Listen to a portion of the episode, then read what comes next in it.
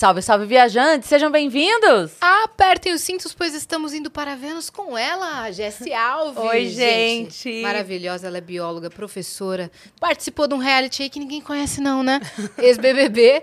e tá aqui com a gente para trocar altas ideias, né, Jessie? Sim, tô super empolgada, acho que vai ser bem gostoso. Não, Boa. vai ser legal demais. já vamos começar dando os recados, então, pra gente já Bora. emendar no papo e ouvir toda a sua história. Olha só, o novo parceiro aqui dos Estúdios Flow, que é o APCap da Sorte, uma plataforma de sorteios, tem um vídeo para mostrar para vocês aí. Quer ganhar meio milhão de uma só vez e fazer um golaço? Com a backup você pode. No primeiro sorteio você concorre até 500 reais na hora. Se ganhou, já faz o Pix. No segundo, um prêmio no dia com celular, videogame, TV e muito mais.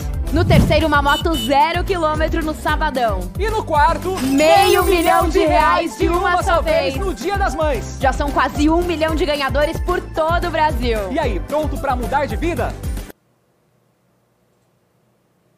Muito bem, então é isso. Conheça a PECAP, todas as regras, instruções, leiam tudo lá certinho para você poder participar. Lembrando que estamos chegando aí Dia das Mães, uma oportunidade de repente de você brincar e sair com dinheiro. Então leia o regulamento para você poder participar. Combinado?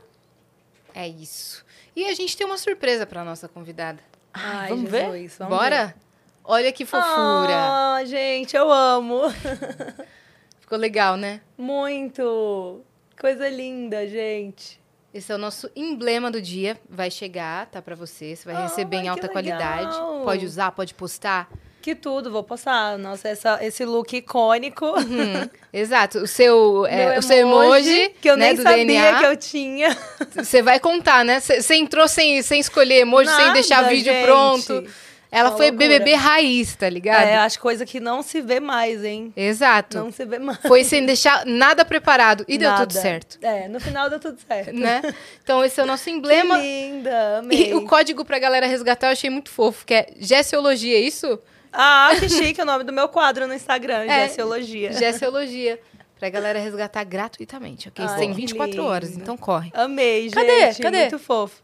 Cadê o Vênus? Peraí. Ah, já achei.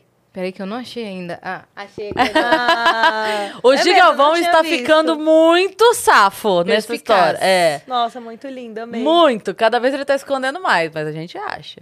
Boa. E se você quiser mandar pergunta pra Jéssica, quer mandar mensagem pra ela, quer tirar suas dúvidas, né? Você tá aí fazendo sua lição de biologia, né? De repente. Vai que é o momento. É, exato. Não, tô aqui tirando. Pode tirar dúvidas sobre tudo, dentro da lei, obviamente, senão a gente vai mandar a polícia na sua casa.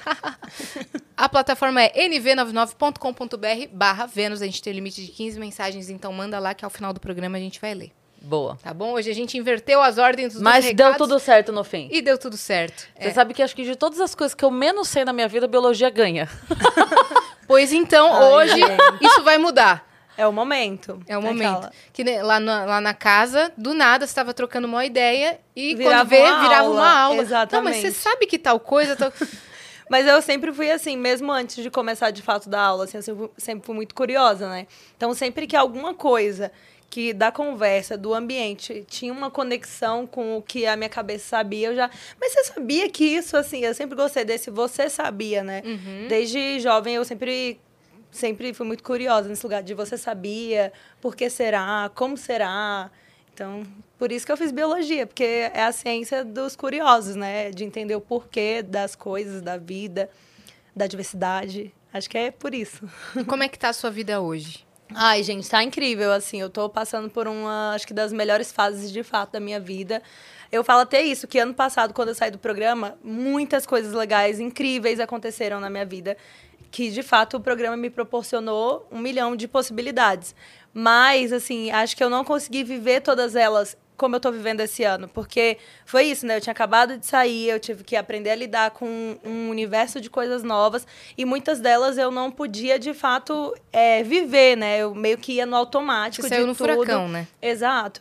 Então, assim, acho que no final do ano, meio que em novembro, parece que passou, assim, os seis primeiros meses, aí eu, tá, peraí, agora eu consigo entender que eu tô nessa vida e agora eu vou também usufruir. Eu não vou viver mais no modo automático, que tem isso, tem aquilo, que tudo que tava acontecendo era meio que as coisas que vinham vindo, né? Agora não, acho que de novembro pra cá eu comecei a esta- estabilizar, essa é a minha nova vida, eu vou aproveitar de tudo isso. Então, assim, agora eu tô vivendo o auge, assim, sabe? É, viajei com os meus amigos, passei o Réveillon fora, de fato, viajando pra me divertir, pra curtir, sabe? Pra viver a experiência sem necessariamente estar ali a trabalho ou pra participar de alguma atividade, assim, específica, mais pra viver mesmo. É, depois consegui realizar o sonho da minha mãe, né? Inaugurei o salão lá na minha cidade que eu morava antes, que Valparaíso. demais. É, minha mãe tá super feliz, assim, foi sensacional. Tô me relacionando também. Então, assim, minha vida tá, tá ótima, assim, sabe? Tudo que Uhum. poderia ter acontecido pra falar assim, hum, agora tá tudo bem, foi acontecendo à Uhum. Em medida todas que as as coisas. E, hã? Em todas as esferas em todas foi as se esferas, ajeitando. exatamente, foi se Então, ajeitando. você né? teve sorte no jogo e no amor E também. no amor ó. também. Olha que raro. aquela- Olha que É, errado. gente. É por isso que eu tô me Mas é porque assim, ó, geralmente. Tem gente era o cantando os dois. contrário.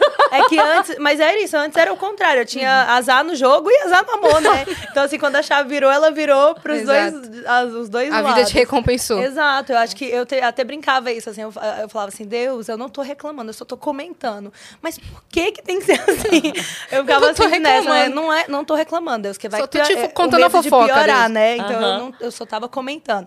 Mas assim, eu questionava, por que isso, por que daquilo? Às vezes eu sei lá, de- me dedicava tanto pra uma coisa e não dava certo, me esforçava tanto pra outra e não dava certo. E aí parece que quando deu, foi tipo assim, ó, vou colocar tudo aqui, agora você escolhe. Você não queria? Então toma. É é, assim. o pessoal fala que é azar no jogo, azar no amor e sorte no azar, né? Era bem nessa pegada, mas aí parece que quando virou também, virou assim de todos os aspectos da vida Nossa, que ótimo. pra positivo, assim, pra melhor.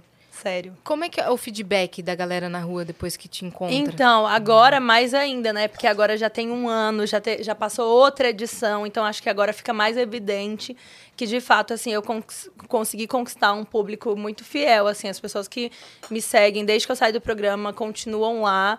É, eu, eu acho que eu mudei uma casinha só de quando eu saí, que é natural você perder seguidores, porque boa parte das pessoas que te acompanham ali te acompanham por conta do reality. Quando você sai, Sim. você deixa de ser o, o foco ali, né? Então, assim, eu, eu tinha muito medo. Eu falava, ah, eu saí com tantos seguidores, vou, vou perder. Não, a galera foi se é, fidelizando ao meu conteúdo, foi gostando do conteúdo que eu fui produzindo e foi ficando. Então, assim, hoje eu ando na rua e as pessoas.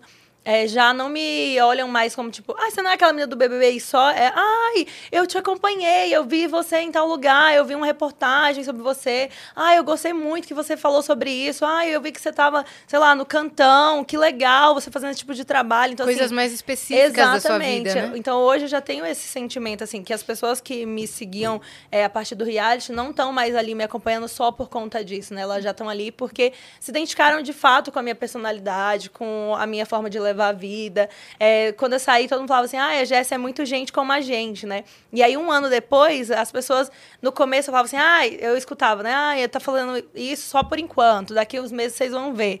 E aí, agora passa um ano e as pessoas me encontram e falam assim, nossa, você realmente é a mesma pessoa, parece que você não mudou nada, sua, cara- suas características, sabe? Então, isso é muito gostoso, porque pe- parece que, de fato, as pessoas perceberam que eu não fui um personagem dentro do, do programa, que tudo que eu fui lá, eu sou aqui fora e continuo sendo, sabe? Então, é, hoje eu acho que é muito mais evidente, assim, o sentimento que as pessoas têm enquanto Jess figura pública do que quando, de fato, eu saí do programa nesse lugar. Isso é interessante, porque geralmente as pessoas mudam, né? E não deveria ser assim. De fato, É. você tem que continuar o mesmo. O que vai mudar é a sua condição, o que vai mudar é a sua rotina, É vai mudar o feedback do público. Agora você É, assim, para as pessoas mais próximas a mim, principalmente, assim, quando eu saí, eu ouvia muito das pessoas mais próximas, assim, familiares, amigos, pessoas que me conheciam antes do, programa, de, ai, cuidado, não vai deixar subir pra cabeça, não vai se deslumbrar. Eu escutava muito esse tipo de comentário.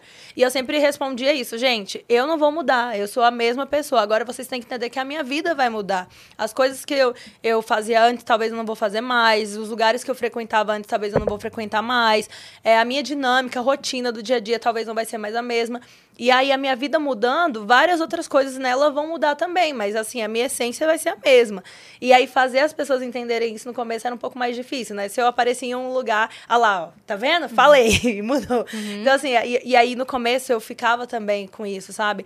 De, ah, eu tenho que provar para as pessoas o tempo inteiro que eu sou a mesma, que eu não mudei. Ai, porque vão falar. Mas depois do Big Brother, você entende que, independente do que você fizer, as pessoas vão falar. Elas vão te criticar, elas vão, ai, não, vão, não gostei disso, não gostei daquilo, acho que isso é assim. Todo mundo tem opinião. Boa Sim. ou ruim, vão ter, sabe? É um Então, jogo assim, baseado na opinião do público. Exatamente. né? O público escolhe quem vai tirar, quem vai ficar. Exatamente. E aí eu fui fazendo isso, sabe? Eu falei, velho, eu sou essa pessoa, vou continuar sendo, a minha vida tá mudando, as coisas estão vindo, e eu vou aproveitar o que der eu aproveitar, o que eu achar que é certo, e o que eu não achar, também não, não vou, e as pessoas vão ter que entender a partir disso, né? Então até isso também mudou bastante, né? Hoje eu não tenho mais esse tipo de comentário, ai, deixou subir pra cabeça, ou coisa do tipo, sabe? Não escuto ninguém com esse, ai, cuidado pra isso. Hoje em dia já é, já estou tão feliz com tudo que tá acontecendo na sua vida, nossa, tô te acompanhando, vejo seu crescimento, vejo as coisas acontecendo. É- Então é sempre um feedback muito mais positivo do que nesse lugar da preocupação, de fato, sabe? Você chegou a voltar na escola que você lecionava? Não, não voltei. Eu trabalhava na escola particular antes de entrar no programa.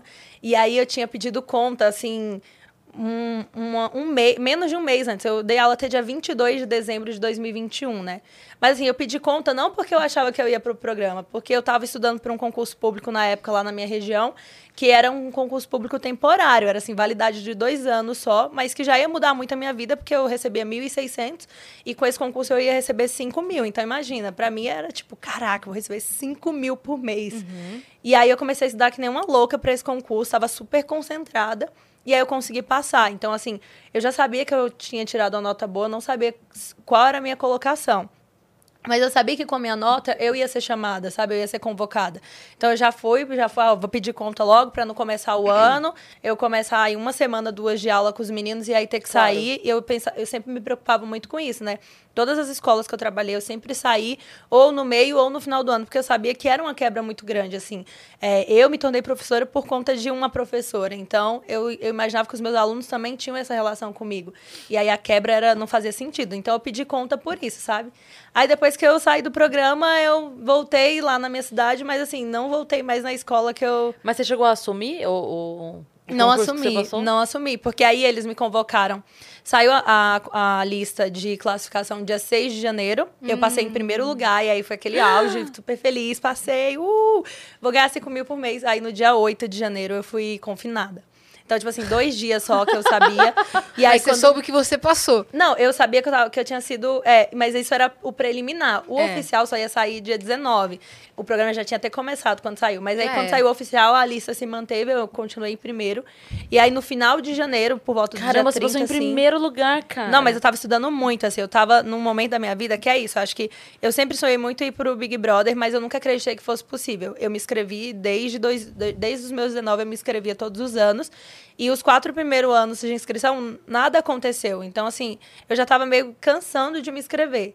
E aí, no, no quin- na quinta inscrição, eu consegui ser convocada, fiz o processo seletivo, fui até o Rio de Janeiro na última etapa das entrevistas e não entrei. Então, assim, eu fiquei muito frustrada, porque eu pensava, caramba, eu cheguei até aqui Sim. e o programa começou e eu não fui convocada. No então, 21, isso? no 21, é, na edição é, do Gil, da Juliette, da Sara. Então, assim, eu, eu tinha muita expectativa para entrar naquela edição, porque eu fiz todo o processo seletivo e eu nunca tinha sido convocada para o processo seletivo, né? E aí não veio. E aí, quando chegou em abril, assim, que quando começava de novo as inscrições para o 22, eu falei: quer saber? Eu não vou mais me inscrever nesse programa. Chega, agora eu vou focar em estudar para concurso, porque lá, lá na onde eu morava, a região que eu morava, é em torno de Brasília, né? Então. As pessoas lá em Brasília são muito concurseiras, porque, assim, é a expectativa de vida, assim, sabe? Você vai passar no concurso, vai ter uma estabilidade financeira, a sua vida vai ficar ok. Então, eu cresci com esse mesmo, sabe? Ah, eu vou passar no concurso, então, e agora vai, vai ser isso. Só que para passar no concurso tinha que estudar, né? Então, eu já tinha feito vários concursos, nunca tinha passado. Mas eu falei, agora eu vou focar, vou Aí quando veio, estudar. veio tudo de uma vez só. Exatamente. Aí por isso que eu brinco, que assim, eu sempre reclamava, falava, Deus, porque isso, porque aquilo. Mas parece que no dia que ele falou assim, tá bom, pega, aí foi tudo de uma vez. Porque aí foi no Menina, mesmo, na mesma semana, né? Você tudo tava no aconteceu. spam. Tava lá no spam. Tava no spam. Aí assim que Deus aí tirou, Deus, opa, tudo. não é. Aí Deus Eita. lendo. Ah, o quê, Jéssica? Não, Amei Quem bloqueado analogia. essa menina aqui? não Aí é spam. Aí volta pra tela. Aí vai, vai no amor, vai no jogo, É. vai o concurso, vai tudo. Aí foi tudo, assim. E aí, quando eu voltei pra escola. E isso é muito louco, né, gente? Nossa, eu fico- às vezes eu fico pensando, meu Deus, como pode? Eu nunca imaginei que isso fosse acontecer. Que aí eu decidi me inscrever, tipo, ai, falar, tá, só mais essa vez, sabe? Tá, não vou mais, mas vou focar no concurso. Aí, no outro ano, ele tinha me chamado mais ou menos em junho, julho. Passou essa data, ninguém me chamou. Eu falei, é isso mesmo, vamos estudar, vamos, foca no concurso. E aí fui, sabe? E aí, só em novembro do ano, do ano de 2021 que eles entraram em contato. Então, realmente, eu não tinha expectativa, porque... Gente, novembro, eu fiquei pensando, caraca, novembro, eu devo- eles devem estar me chamando só pra dizer que convoca a galera e, e eu nem vou entrar, sabe? Vão me colocar lá só pra fazer o processo de novo e vai ser a de mesma novo coisa. e vou... é. Exato, sabe quando você fala assim, aí foi lá, fez o papel e saiu, não vai ser selecionado. Aí eu pensava isso, que eu já tinha passado por isso, falei, ai, Então vai precisa ser de assim de figurante. novo. Um figurante, é. Vou lá fazer tudo de novo e não vou entrar. Então, tipo assim, zero expectativa, continuei focado no concurso. Aí terminou o ano, pedi conta da escola e vou entrar no. no, no- no- lá, é, lá é governo, né? Vou entrar no governo, vou ganhar meus 5 mil por mês e é isso, galera, vou dar aula. Pronto, aí veio. Uma dúvida. Quando eles te convocaram em novembro, que entraram em contato com você, é, você chegou a fazer mais entrevista, mais alguma coisa? Você tava indo meio... Não, ah, eu Tudo fiz igual. tudo igual, assim. A mesma, tipo, tudo que eles me convocaram pra fazer, eu fiz Você igual. mudou eu alguma, fiz. alguma resposta? N- Não mudei nada, assim, nem as fotos da inscrição de um ano pro outro não tinha mudado. Até lá, durante o processo, uma das pessoas da equipe fala assim: Nossa, você colocou as mesmas fotos do ano da outra inscrição? Aí eu falei, gente, tava na estudando pro pandemia, né? Eu tava estudando pra concurso. A pandemia, vocês acham que eu ia ter tempo de tirar foto? Essas aí eram as melhores fotos que eu tinha. Por isso que eu coloquei essa. TBT. Mas, mas isso, isso que eu achei curioso, porque então ele sabia que eram as mesmas Sim. fotos, né? Que É. era, tava com cabelo roxo, então as fotos muito ic- icônicas, né? Ah, então por isso que ele lembrou. Lembrou. Mas não é comum ser chamado mais de uma vez, convocado para as edições em Eu anos acho- consecutivos. Não sei se em anos consecutivos, mas assim, eu já conheci outras pessoas que fizeram vários processos e nunca entraram, ou que é, fizeram vários para entrar, sabe? Assim, por exemplo, a Natália deu data da minha edição também. Ela também já tinha se inscrito outras vezes, né? Então, assim, várias pessoas se inscrevem mais de uma vez e, e às vezes dão sorte de entrar na primeira, às vezes não entram de jeito nenhum, às vezes entram lá na frente. Agora, por exemplo, que estava nesse momento de, ai, volta as inscrições, um monte de gente me mandando mensagem, tipo, ai, dá dica, coach de para entrar no BBB. Eu, gente, que isso? Eu não sei por que, que eles me escolheram, sabe? Quando eu não entrei, eu fiz o processo e não entrei, eu me perguntava por que, que eles não me escolheram. Mas depois que eu fui escolhida, eu me pergunto por que, que eles me escolheram, sabe?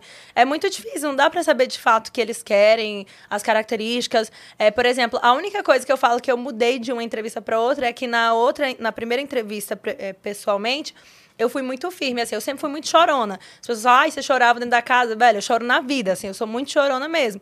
Mas na primeira entrevista presencialmente, eu fiz aquela linha, tipo, não vou chorar, o olhinho cheio de água, eu não vou chorar. E aí eu falava assim, eu não, não chorei e não entrei. No segundo, na minha segunda entrevista pessoalmente com eles, tipo, em algum momento eu já não aguentava mais, fingi que não queria chorar, e aí eu acabei chorando, Nossa, né? dentro, Você então, né? emocionou. me, me emocionei, assim, e aí tive aquele momento da tensão. E aí, quando eu cheguei em casa, eu falei pra minha mãe, mãe, eu chorei. Será que eles vão me chamar? Eu fiquei pensando, será que esse, esse momento de não mostrar fragilidade também, Sim, sabe? Assim, com que eu certeza. Fiquei dando uma de fortuna, não chorei e não entrei. No outro ano eu já. Ai, que gente, quer saber?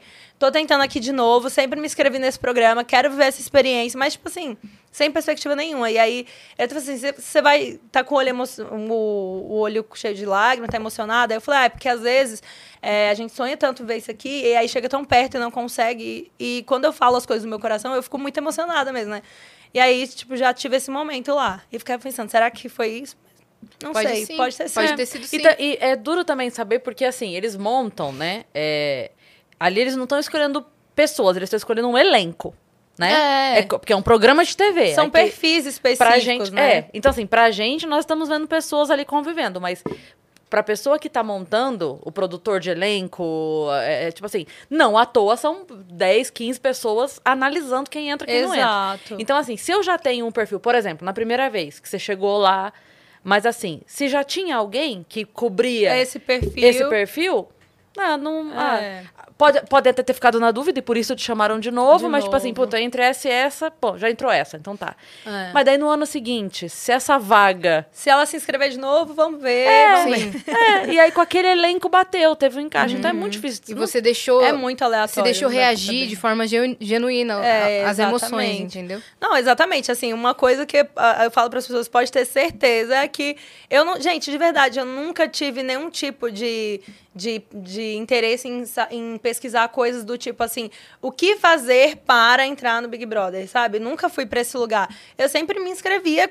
Abria a página de inscrição, 90 itens, respondia tudo, escrevia textos e mais textos. Teve- Eu lembro que tinha uns boxes assim, é, conte sua relação com fulano. Cara, eu escrevia, aí tá- continuava escrevendo e não aparecia mais. Eu falava, ai, gente, acabou os caracteres. Aí eu copiava o texto, colava no Word, aí eu ia resumir o que eu tinha escrito pra caber, porque às vezes eu tinha ia escrevendo tanta coisa. Isso na inscrição? Isso na inscrição. Então, Relação com fulano, que você diz tu- o quê? Por exemplo, a, qual a sua o relação pai. com a sua mãe? É. Ah, tá. Então, tipo assim, eu ia escrevendo isso, eu ia preenchendo o formulário, e eu sempre fui muito assim, sabe, da minha vida mesmo. Tipo, não, não era tipo, ah, eu vim em algum lugar que assim vai ser mais fácil. Não é à toa que, tipo, eu me inscrevi várias vezes até conseguir, assim, sabe? E você chegou. Como é a relação com a sua mãe? Boa. Ponto. Próximo. Eu não, eu Ela não. muito conversadeira. Eu e minha mãe. Nossa, aí eu contava detalhes. Inclusive, assim, essa última terça-feira.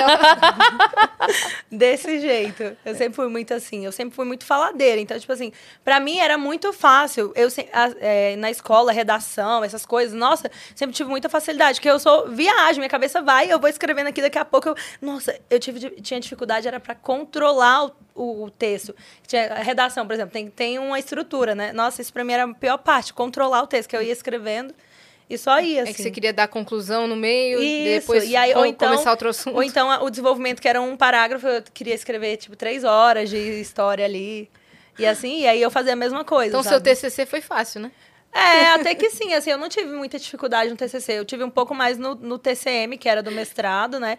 Porque aí no mestrado é muito mais Eu complexo, pensando- muito mais tenso. Tô pensando nas suas professoras, que normalmente professor, você sabe disso, eu Aham. dei aula também. Você bota assim, né? Ah, tal coisa, justifique sua resposta, pra ver se o aluno Aham, desenvolve. isso- Aí no seu caso era, justifique sua resposta, mas nem tanto. Sucintamente.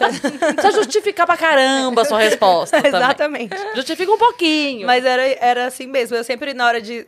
Eu lembro na escola, quando era criança, era tipo. Tre... Faz o xizinho pra pular as linhas. Aí a professora deixava duas linhas. Aí eu falava assim: professora, posso pular quatro? Porque não vai caber aqui. Então eu sempre deixava uma linha a mais, duas a mais, que eu nunca conseguia responder na que a professora deixava duas, três. Sei. Sempre. É, que escreve mais. Sempre fui assim. E a minha letra também é muito grande, né? Então, é, assim, professora, né? Exatamente. Então, sempre tinha que ter muito espaço. E você chegou numa. Você estava falando que você não pesquisou a Aham. melhor maneira, e você chegou numa edição que a galera já tava meio safa do que fazer com as redes sociais Sim. pra entrar no programa. Porque tinha tido 20, aí depois é, 21. Exato, exatamente. E você nem entrou com essa mentalidade. Por exemplo, Zero. escolheram seu emoji por você porque. Gente, assim, ó, se você for analisar meu perfil antes, eu não seguia uma conta verificada. Ou seja, eu nunca tive essa pegada, tipo, voltada pra, pra a Pra vida pública, a galera. Sabe, eu sempre fala- falava isso, gente, eu, eu tinha vontade de viver o Big Brother. De estar ali dentro das experiências, das festas, das provas, do confinamento. Mas assim, era aquilo, não era o que aquilo me proporcionaria. Que óbvio, eu sabia que mudava a vida das pessoas, porque eu também acompanhava, via a galera pa- aparecendo no, no- no comercial da TV depois de passar pelo Big Brother, coisa do tipo. Então, eu tinha essa perspectiva, mas assim, eu não acompanhava de fato isso. Então, quando as coisas foram acontecendo, eu fui passando de fase, eu pensava assim, será que eu vou?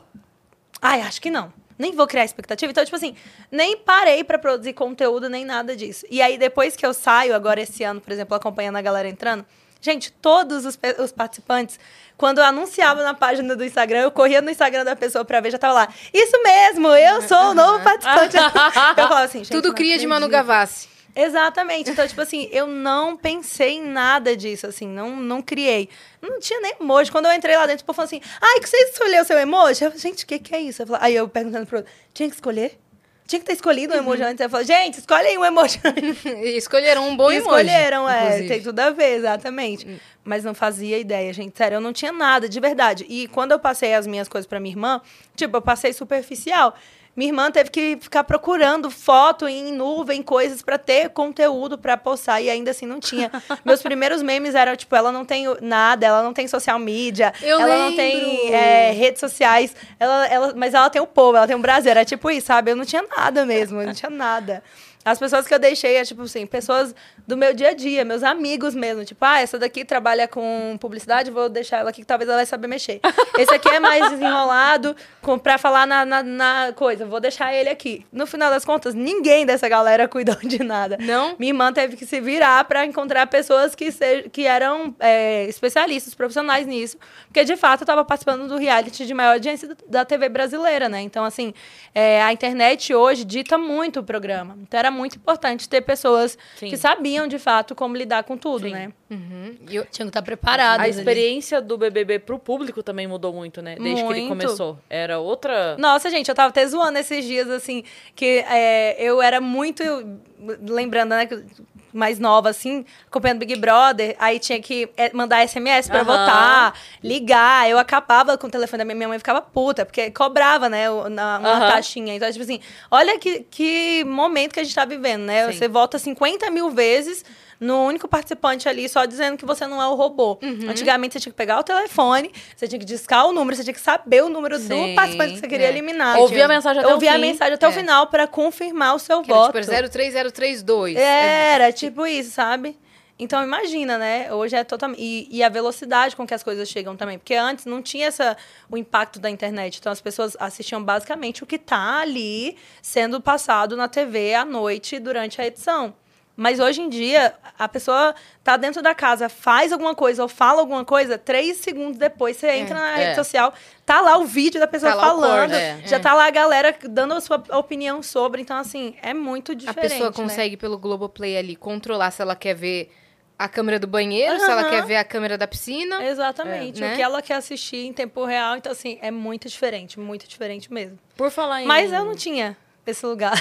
Por falar em opinião, cada um tem a sua opinião. Qual a opinião de vocês sobre a maneira como é a votação do BBB hoje? Porque eu sei que tá uma, uma polêmica na internet da galera reclamando, principalmente desse último, que tipo, ah, tem legião que vai e vota e que não deveria ser. O que, que vocês acham disso? O que seria a solução? Então. Vai lá, Jess, você que é Eu não, especialista. então, eu não sei, assim, o que falar de fato sobre, porque eu acho que é muito complexo, né? Porque, assim, ó, se você for pensar que é um programa de competição, é, as pessoas que estão lá dentro, elas, elas vão competir, né, no contexto geral, para ganhar o prêmio. Só que quando a gente pensa aqui fora, no, no contexto geral do programa, ele deixa de ser de fato esse programa de competição e vai para o lugar do afeto. Da- do, do- acho que entra num lugar muito mais sentimental para o público do que de fato por competição. Porque se você for analisar é, aqui fora, as pessoas elas vão se identificando com os perfis e a partir daquilo vão criando um, um laço, né? As pessoas, por exemplo, que me. que eu vejo isso depois que eu saí, as pessoas que me encontram na rua é tipo assim: Oi, Jesse, tudo bem? Nossa, gostei demais de você dentro do programa. Aí às vezes eu, Oi, tudo bem? Aí a pessoa, Nossa, desculpa, eu vim muito empolgada, né? Mas é que eu te conheço e você não me conhece. Tudo bem, sabe? Então, assim, a pessoa vem super empolgada e às vezes eu nem tô tão empolgada assim, porque eu nu- nunca tá vi aquela vivendo. pessoa na vida.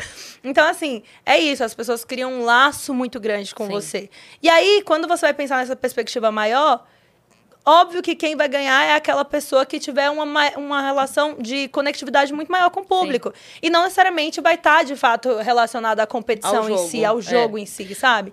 Uma coisa difícil é porque, como a gente tem hoje na internet, de maneira geral, isso eu tô falando, né? Uhum. Uma coisa de eu gosto de você, então tudo que você faz legal. Se eu não gosto de você, nada do que você faz legal. Exato. E isso tá se refletindo no BBB. Então, assim, eu posso gostar de pessoa X e ainda assim querer que a outra ganhe. Ou, ou achar que a outra merece, ou achar que. Sei lá. Mas enfim. não- eu acho é isso, é isso que é o problemático, porque o brasileiro, ele é tão assim. é, apegado às coisas que é, leva pra esse lugar extremista de tipo, eu gosto de você e a única coisa que vai valer é você, Sim. independente de qualquer Aí outra você errou, coisa. passa o pano. E é, exato, e assim vai, vai, vai indo o jogo, sabe? Lá dentro acontecendo é que fora um outro jogo sendo escrito, né? Sim. Não tem como, gente. A gente faz isso com tudo. A, a gente tem essa tendência de polarizar. Ou eu gosto, se eu gosto disso, eu não posso gostar daquilo. Sim. Se eu vou torcer pra essa pessoa, mesmo que a outra esteja jogando de uma forma que eu considero relativamente melhor, eu vou fazer isso. porque, Detonar. sabe? Então é sempre nesse lugar. A gente vai sempre pros extremos. Não dá pra é, viver em, em cooperação. Tipo, isso é, é ok e isso aqui Aham. também é ok. Ou é uma ou é outra. Assim, a gente meio Sim. tem essa tendência. Então, o Big Brother, ele vem mostrando isso, né? As pessoas acabam É difícil, fazendo né? isso. Mas você Então, não falando sei, sobre não tenho uma opinião o sistema de formada. votação. os fandoms é, se juntarem pra tirar alguma pessoa, não? É, porque, eu não sei, assim, tem... Eu também não tenho uma solução, não, Uhum. tá? Tô levantando uma po- polêmica aqui mesmo pra gente debater mesmo. Boninho tá assistindo com certeza. Beijo, Mas- não, mas é sério, porque o pessoal fala assim, ah, porque não. Sei lá, se tivesse alguma coisa de, ah, tem que cadastrar alguma coisa pra votar, daí você limita. Mas também, se é cadastrar o quê? E-mail? Porque daí e-mail a pessoa pode criar e-mail. Uhum. Ah, eu- de verdade, eu não sei o que seria uma solução mais assim. É, não. Pra não ser pessoas que eu. Porque tem gente que contrata, Uhum. né? Pra Um gente SMS ficar- de verificação, talvez. É. Alguma coisa de Vai- um verificação. por número, mas aí ia Isso. ser comprado milhares de chips. Aquela não sei. Ah, é verdade. É, então. É, eu não aí, sei. aí vai ganhar quem tem mais grana pra investir. Exato, é. É, f- É cara. complexo. Por isso que eu, eu não sei, gente. assim, eu não tenho uma opinião formada sobre o que é, seria a melhor estratégia de votação. Aham. Mas você acompanha, acompanhou essa última edição? Acompanhei toda, né? Do início ao fim, assim. eu- foi muito louco, porque é outra perspectiva agora, né? Que ano passado, 2021, eu assisti, ainda na, na perspectiva de quem assiste e sonha em estar lá dentro. Agora, esse ano eu já assisti pensando, eu sei muito bem o que é viver isso daí, mas aqui fora continuo julgando as Sim, atitudes exato. Eu ia falar que mais. ia brincar que talvez o, o jeito de da gente conseguir uma nova, um novo tipo de votação pro BBB seria fala- fazer mais ou menos como é a votação pra presidente nos Estados Unidos. Que na verdade ne- não necessariamente quem tem mais voto ganha, sabe? Porque tem os delegados de cada coisa aham. e aí vale o voto do delegado daquele lugar, sabe assim? Sei. Fazer uma coisa meio que por, por estado, sei lá. E aí vale o, o voto do estado. Meu Deus. Naquele estado, quem ganha mais. E aí Ai. vale um, um, um voto só. Acho que ia dar uma briga isso Ia aí. dar uma briga Não, gigantesca, mas tá dando já. Exato. Ia dar uma briga isso Cara, eu daí. não sei. Eu não sei. Mas desse jeito que tá. É porque eu. Este. Desse Mas olha ano, a proporção que isso já tem tomado. Olha a comparação, usar uma, eleição. uma eleição Presidencial presidencial. dos Estados. Unidos. Não, mas é sério, é porque esse, esse, ano, esse ano, de fato, até comentei com a Yas. Esse ano eu não acompanhei nada. Esse ano foi, de toda a história do BBB, o que eu menos vi. É, mas eu sempre acompanhava alguma coisa. E esse ano, mesmo eu tendo visto menos do que qualquer outro ano, eu senti a internet mais assim, ah, raivosa, sabe? Com, com essa questão de votos. Já tiveram outras polêmicas, né? Tipo Manu e Prior. É, a sim. tal. Não, essa daí, um bilhão de votos, cara. Não, não bate, Não, não, gente. você tá Nossa. doido. Um bilhão nesse paredão. Você tá Isso doido, é uma velho. loucura. É, muito. Mas Né? imagina, gente. Meu Deus, eu fico pensando. Entrou no Guinness e tudo, né? Entrou. É, a maior votação da história, gente, de programa assim de reality, né? Uhum. Mas você analisando agora de fora, sabendo como é estar lá dentro, ah, sem querer se comprometer citando nomes, mas você sentiu que algumas pessoas estavam fazendo ali um personagem? ou- Então, eu acho assim, é difícil, assim, você manter um personagem dentro do, do programa, porque lá dentro a pressão psicológica é muito grande, assim, por mais que a gente, por exemplo, na pandemia, eu, até fazia muito essa associação. Na pandemia, a minha vida mudou muito, porque eu sempre fui uma pessoa muito social, muito rueira, muito tá lá, sei lá, no meio do mundo, e de repente eu tive que ficar isolada dentro da minha casa. E lá dentro do, do programa é meio que isso, você perde o seu con- convívio social como um todo.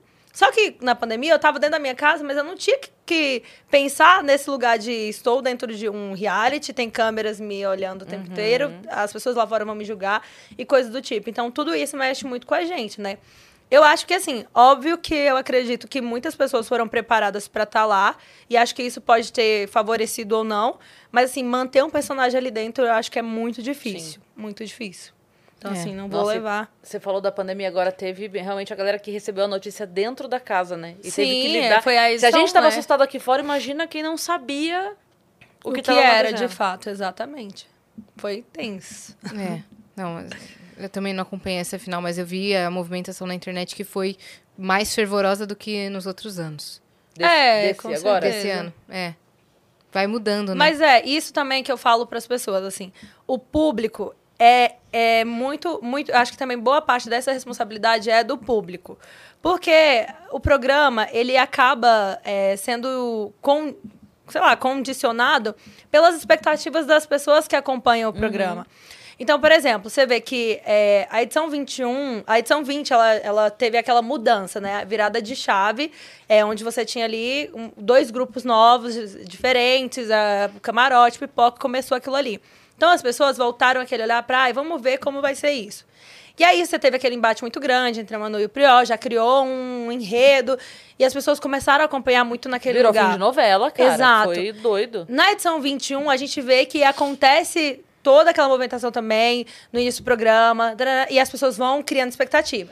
Quando chegou a minha edição, as pessoas que assistiam, acompanhavam o programa, tinham duas edições que tiveram enredos muito impactantes. Então, as pessoas já tinham expectativa, tipo, aqui, para o início do meu programa. E aí a nossa, a nossa edição foi se construindo, mas não atingia a expectativa do público, porque era uma expectativa muito baseada nas edições anteriores. Não que teve foram essa muito- polarização tão Exato. forte, né? Então, assim, o público vai moldando muito isso. E aí, eu, eu sempre falo, é muito sobre a expectativa do público, porque eles esperaram muito na minha edição, e aí não chegou onde eles queriam, eles tá bom, vamos ver na próxima. E esperaram muito dessa, e aí não foi muito bem como o público queria. Uhum. Então, eu acho que boa parte disso é como o público vai con- condicionando, sabe? Uhum. Porque eu acho que é muito sobre as expectativas. Às vezes o público já começa o programa com expectativa, de, ai, vai ser demais, vai ser isso, isso, aquilo. Aí vê os participantes que foram anunciados. Aí já começa, ai, colocaram fulano, colocaram ciclano, né? Não sei o quê. Então já vai mudando, Uhum. sabe? Acho que é isso também. Acho que as pessoas tinham que falar, tá, vamos dar uma chance, deixa esse programa acontecer e depois no final eu vou julgar. Sim. Não, já vai com a expectativa muito alta, né?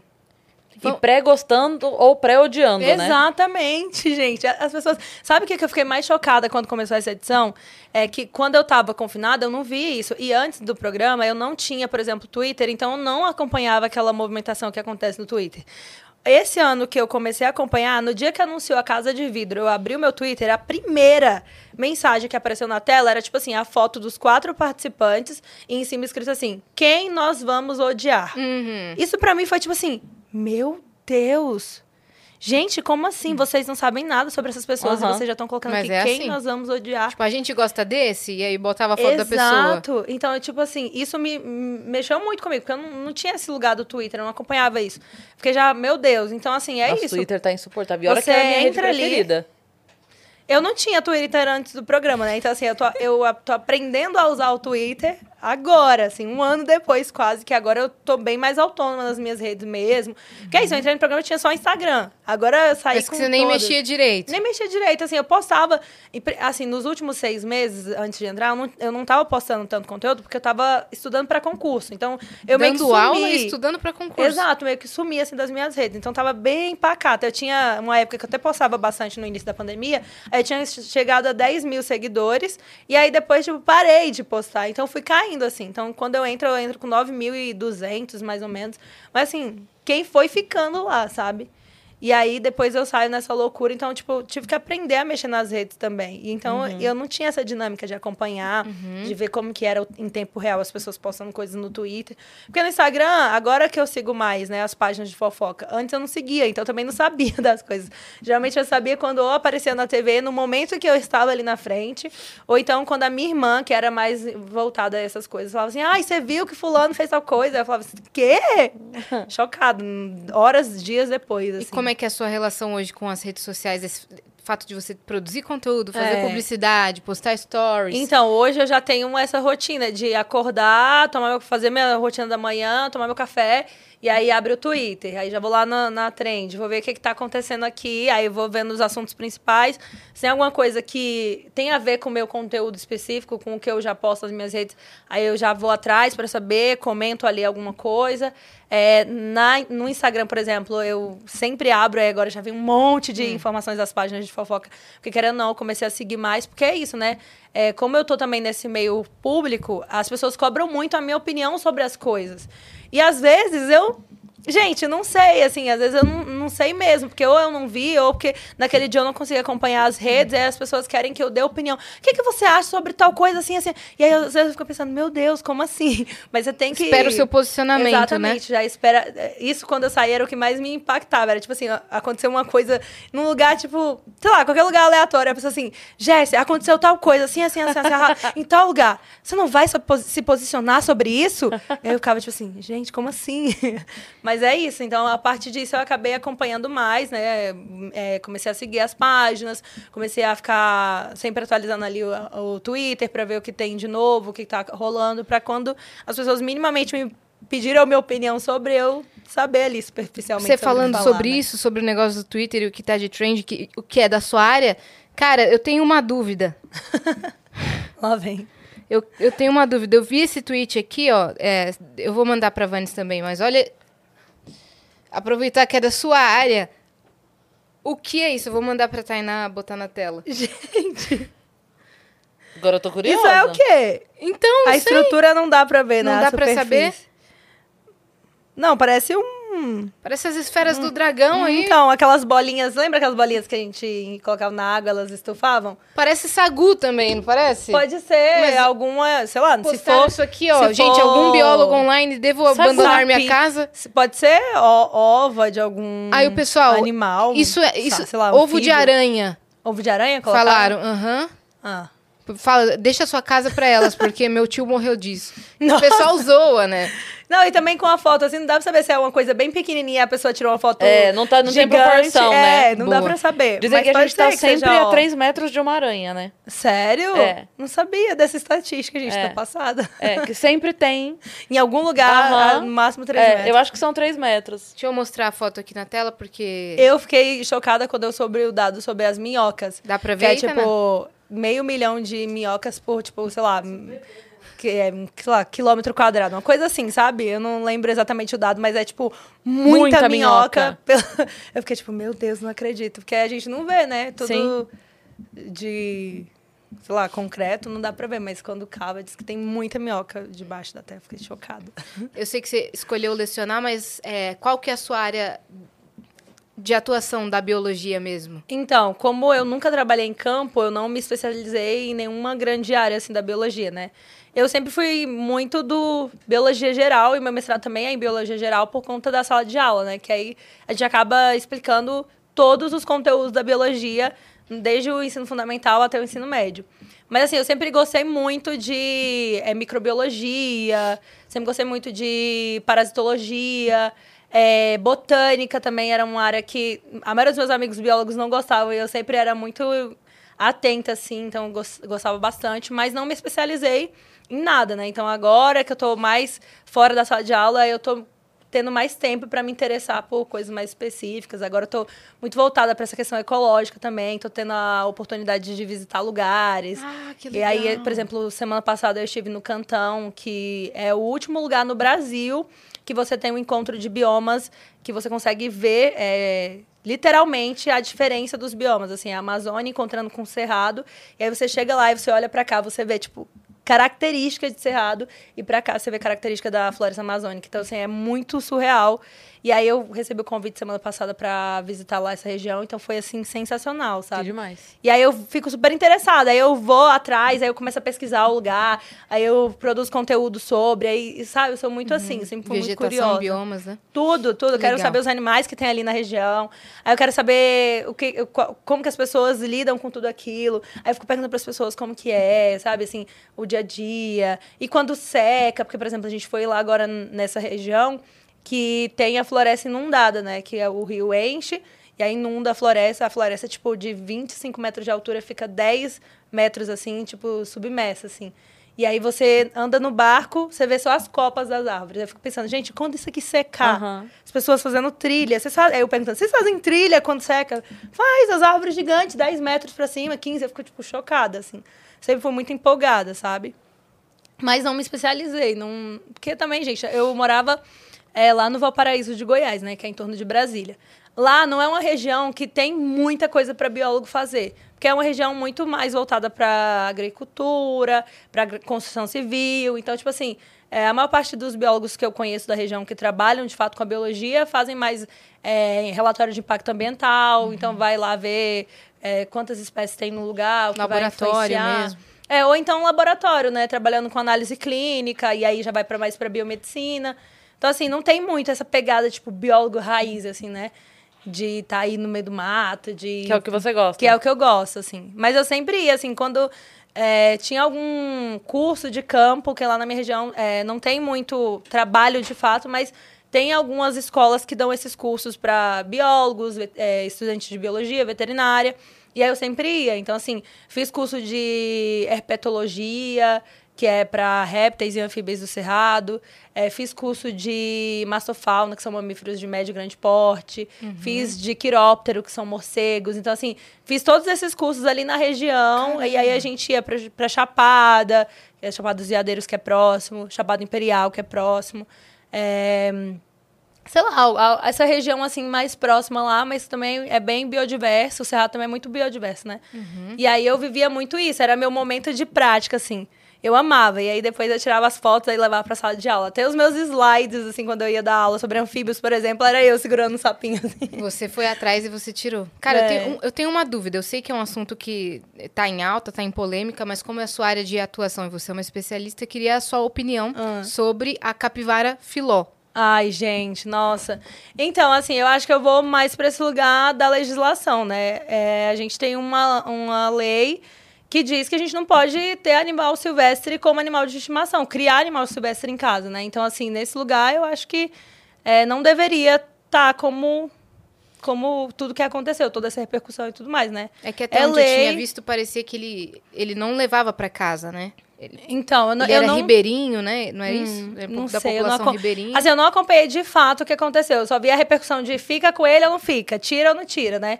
E eu sempre me posicionei nesse lugar, né? Tipo, é lei, não, deveria estar ali. Uhum. Mas, assim, não sei de fato o, o desenrolar da história. Não acompanhei, foi inclusive nesse final de semana que eu tava lá no cantão. Meu celular nem tinha sinal de internet, então, assim, não consegui acompanhar muita coisa. É, a- as minhas atualizações eram a cada 18 horas, assim, quando eu voltava pro hotel, pra pousada, e pegava Wi-Fi e via um pouco. Mas não acompanhei, né? Mas. Mas depois dá uma olhada nisso nessa pra... perspectiva de lei Que a mesmo. galera tá assim, não, devia ficar com ele, porque ele não tirou da natureza. E a galera, não, gente, é a lei, não sei o quê, ele tava É. dando o tratamento errado. E aí a galera tava brigando por conta disso. É, eu achei que a gente fosse tirar uma, Não, é, não, eu não acompanhei tirar uma prova tudo aqui. assim para ter opinião de fato para falar, mas levando para esse lugar da legislação não pode, né? É proibido você ter animal silvestre nesse lugar. A única coisa que eu achei. é, Enfim, tem que ser cumprida a lei e tudo mais, mas a única coisa que eu achei foi a maneira, o, o rompimento.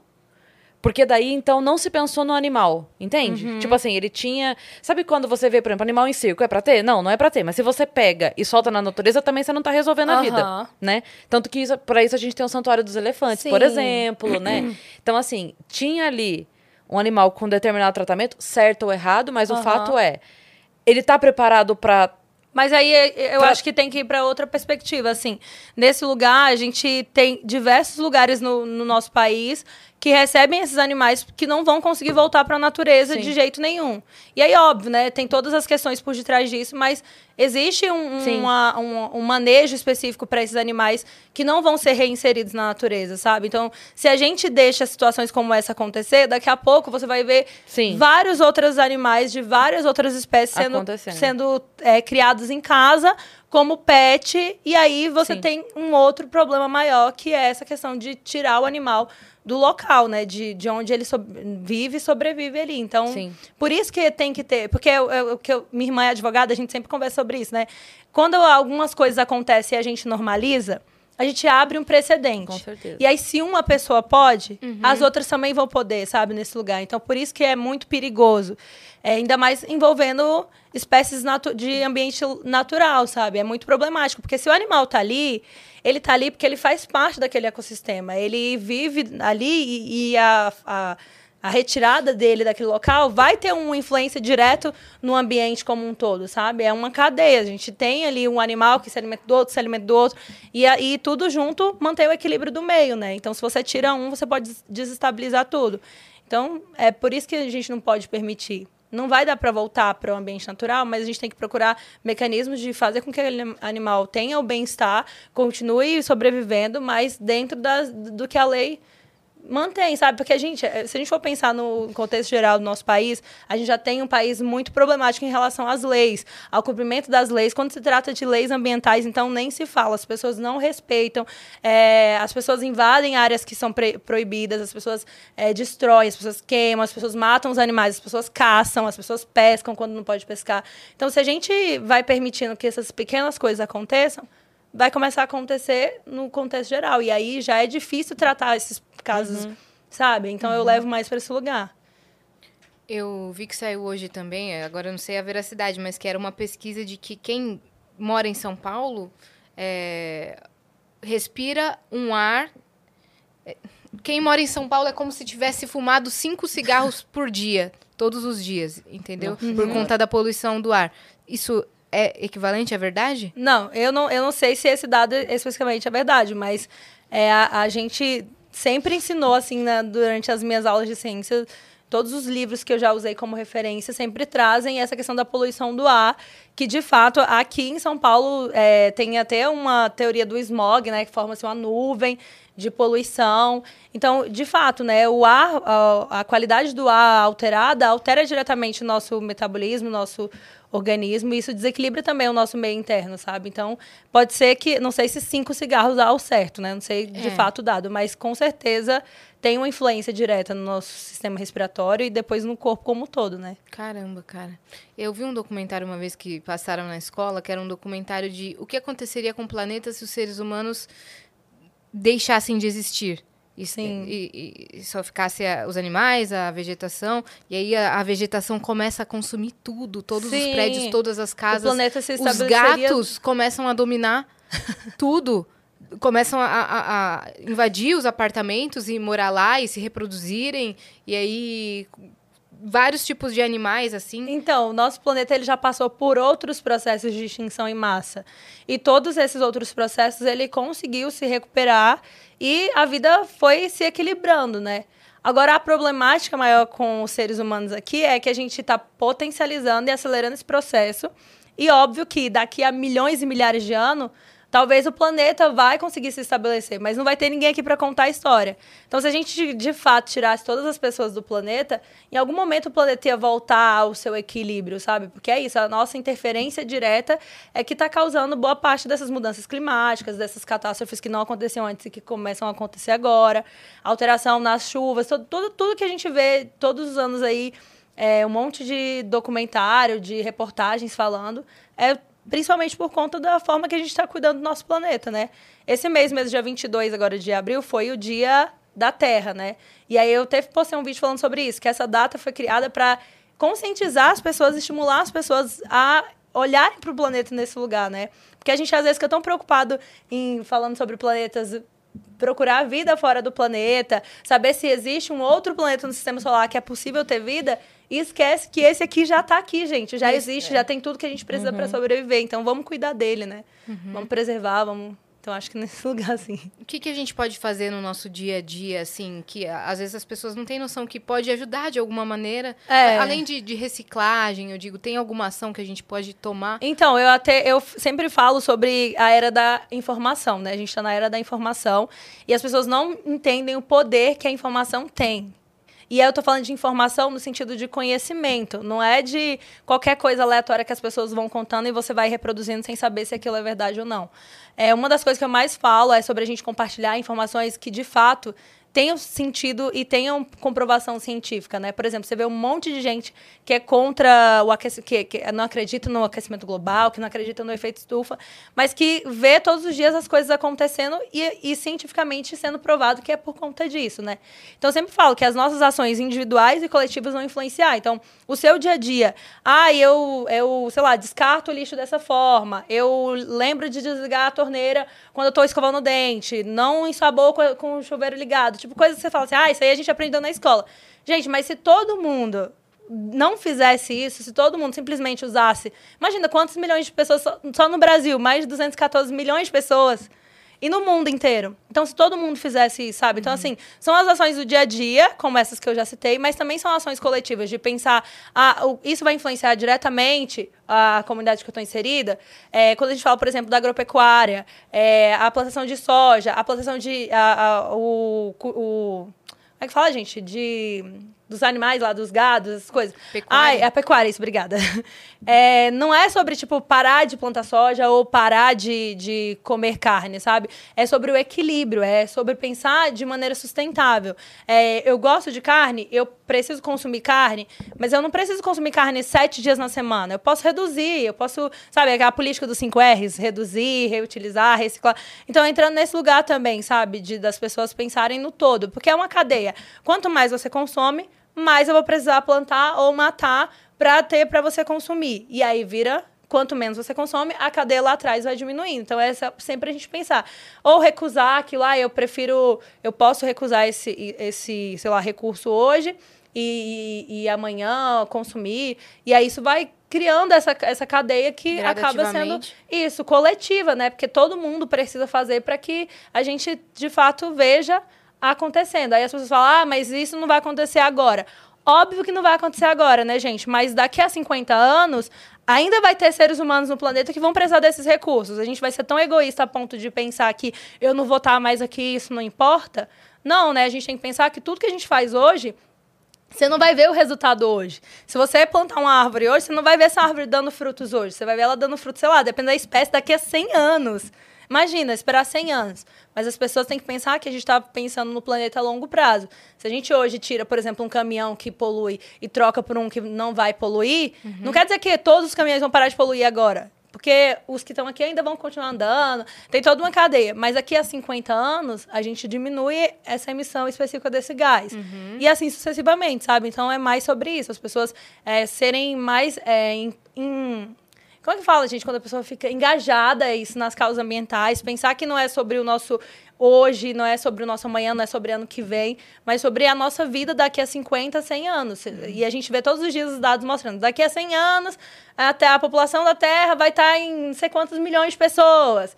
É, vamos precisar de não sei quantos milhões de recursos para isso. Então, assim, pensar que a gente pode começar a fazer hoje para daqui quando chegar lá, a gente ter essa consciência, sabe? Sim. Que já melhorou muito. Se a gente for pensar no contexto geral, já melhorou muito. As pessoas hoje já falam muito. As empresas hoje já são muito voltadas para mesmo que nesse lugar de tipo sustentabilidade, que é muito bonito no papel, que na prática às vezes nem acontece, mas já tem esse engajamento, né, por parte da maior parte das empresas, as pessoas têm esse olhar. Hoje a gente tem um monte de, de pessoas que param o seu tempo para cuidar do meio, para limpar uma praia, para fazer mas ainda assim precisa de muito mais gente engajada, né? E eu sempre falo que tem que começar na base. Porque, por exemplo, se eu chegar lá pro meu avô, que mora lá em Bom Jesus da Lapa, na Bahia, que tem 82 anos, e falar assim, vô, é errado fazer isso, é errado fazer aquilo, é errado... Ele vai olhar pra mim e vai fazer, ah, tá. Ele não vai mudar, Ele gente. não tem essa informação. Ele não vai mudar. É isso que eu falo, assim. A, muita, muitas vezes a gente é, quer transformar as pessoas, independente da idade, do, da, da vida que essa pessoa viveu. É, por exemplo, eu tive essa experiência agora lá no Cantão. A população local é uma população ribeirinha, é uma população que pesca para sobreviver, é uma, uma população que vive na linha da subsistência. São 3.500 habitantes na cidade. Como você quer que eu chegue lá e, e diga para a pessoa, ó, não pode pescar porque os peixes fazem parte, parte do ecossistema, não pode caçar porque é proibido por lei, se aquela pessoa cresceu fazendo isso para sobreviver, para ter o que comer. né? Então, assim, o que eu sempre falo, a gente tem que trabalhar principalmente também nessas pessoas, óbvio, porque também não dá para fingir que que não vão mudar a cabeça, mas principalmente na base, né? Nas crianças, nos adolescentes. Porque daqui a 50 anos, essas crianças vão ser os adultos lá da frente. Então, já vão ter uma outra cabeça, um outro olhar para o meio ambiente e para todas as outras questões sociais, né? Que, que também estão ligadas. Sim. Porque meio ambiente não funciona sem a sociedade e vice-versa, assim, nesse contexto geral de sustentabilidade, né? Mas sem os seres humanos, com certeza, o planeta ia estar muito melhor, né? Você chegou a ver aquele, aquela, aquele projeto de uma arquiteta que criou um projeto para meio que ajudar a população ribeirinha, assim, não tirando elas desse ecossistema, mas assim dando uma estrutura melhor para que aquelas famílias vivessem. Você chegou não, a ver? não Não. cheguei a acompanhar. Por- é Mas é nessa, nesse sentido, legal demais. né? E a galera tava criticando pra caramba e o pessoal, gente, ganhou prêmio. Esse, Então, mas esse é- projeto ganhou prêmio. O que, que vocês estão opinando? Você nem é formado na área. Então, é nesse sentido. Por exemplo, lá, uma coisa que eu achei muito curiosa nesse lugar, porque eu tô com muita informação do Cantão, porque eu acabei de voltar de lá, né? Então, minha cabeça ainda tá muita informação sobre lá. Mas Conta uma é que coisa que me pegou muito é, por exemplo, eles promovem lá, é, esse instituto que me convidou, o Instituto Araguaia, eles promovem um festival de canoagem. esse festival de canoagem tem uma, uma questão tradicional das pessoas daquela comunidade. Que as pessoas que moravam ali, os ribeirinhos, de muitos anos, eles sempre pegavam a canoinha e brincavam e aquilo virou uma competição. Aí eles têm uma árvore específica que quando essa árvore cai, morre por algum motivo, porque agora eles não cortam mais a árvore, mas em algum momento cortavam também. Eles pegam essa, o único tronco e escava e faz a canoa. Então, eles chamam lá de canoa, é, canoa de um pau só, porque usa só um tronco e faz a canoa. Isso virou uma coisa cultural. Tá vendo? Todos Agora a gente os sabe com anos. quantos paus você faz uma canoa. Dependendo É, com da um canoa, só, um. então, todos os anos, esse, desde, agora a gente tá, eles fizeram um sexto festival, eles vêm fazendo esse trabalho de trazer as pessoas para falar sobre o meio ambiente, pessoas locais. E aí, quando as- essas pessoas locais estiverem fazendo algo que é ruim para o meio ambiente, eles vão conseguir ter uma relação melhor. Então, eles me deram um exemplo. É, uma, um das pessoas que ganhou esse festival agora é um caçador da região. Que, por lei, é proibido, que se a, se a gente tivesse uma legislação eficiente, fiscalização e tudo mais, talvez ele já teria sido preso porque faz o que é ilegal, caçar. Mas, em contrapartida, ele foi, participou do festival de canoagem, ouviu tudo que a gente falou sobre e ainda ganhou o festival em primeiro lugar, ganhou o prêmio, tudo bonitinho. Então, agora, o que, que é a expectativa? É que quando chegar a época lá que o pessoal do Instituto estiver no meio do mato, é, olhando, vendo o que a galera tá fazendo, e encontrar, por exemplo, com esse, com esse cara, a relação vai ser, poxa vida, você, você ganhou o festival de canoagem que tava falando sobre a importância de preservar esse lugar e você tá aqui fazendo isso. Então, assim, eles conseguem ganhar essas pessoas, porque talvez ele, mesmo que eles continuem fazendo aquilo, mas agora ele vai, vai sentir mais, sei lá, de alguma forma brecado, assim, de, de fazer, sabe? Porque ele viu o trabalho que a galera faz, a importância que tem aquele trabalho, e mesmo assim eles continuam mantendo, a, estimulando a cultura local, que é esse festival de canoagem, mas agora nesse lugar, sabe? De, olha, o festival é voltado para as pessoas é, pensarem sobre o lugar que estão inseridos, pensarem sobre o meio, se preocuparem aqui, vocês continuam pescando aqui no Rio, e tudo bem, a gente sabe que vocês estão pescando para comer, mas tem um período específico do ano que não precisa pescar, tem- a gente não pode per- permitir a caça, então é nesse lugar da conscientização, sabe? Então acho que é isso que é importante também. É o que eu falo, não precisa, porque eu, eu acho que tem extremos em tudo, né? E, inclusive, quando a gente fala do meio ambiente, não é que a gente não pode é, mais plantar, não é que a gente não pode mais ter gado, não é que. Gente, a questão não é essa, é a quantidade que a gente faz, é o uso sustentável dos recursos. Quanto de água você precisa para fazer aquilo? Será que você precisa de tudo isso mesmo de água? Quanto de, de, por, de boi que a gente vai precisar criar para, sei lá, alimentar? Será que a gente realmente precisa? Quanto que não é perdido, vai pro lixo, é, estraga e às vezes a pessoa não... né? Exato. Então, assim, é o uso sustentável, é o uso equilibrado, é as pessoas racionalizarem os recursos. É nesse lugar, né? Quando a gente fala de sustentabilidade, é mais isso. É fazer as pessoas colocarem a cabeça que não precisa parar de comer ou de consumir as coisas, mas é ter equilíbrio no que você tá fazendo. Sim. E é muito legal essa mensagem que você estava falando do tipo, desse- valorizar as pequenas atitudes. Porque muitas vezes, assim, a gente não vive. É, assim, não é fácil você ser sustentável. Né? Sim. Tem muito lugar que ainda não faz sequer coleta seletiva, por Sim. exemplo. É, e que aí, para você. Para você ter esse cuidado, você vai ocupar mais tempo do seu dia Uhum. para poder fazer aquilo que seria o óbvio, mas não é. Então, valorizar as pequenas atitudes, né? Como você estava falando, eu lembrei. Toda vez que eu vou num lugar e, tipo, ah, vai trocar o copo, eu, eu sempre salvo o canudo. E eu sempre falo isso, deixa eu salvar o canudo, deixa eu Sim. salvar o canudo. E eu sei que hoje em dia já não é mais o plástico que era usado. Normalmente os canudos Aham, hoje em dia são. quando, maioria, né? quando de plástico são, São aqueles biodegradáveis, biodegradáveis e aham. tal. Mas ainda assim. E, e a minha postura é assim: deixa eu salvar o canudo. E aí pode parecer que, tipo assim, ah, um canudo? É, eu.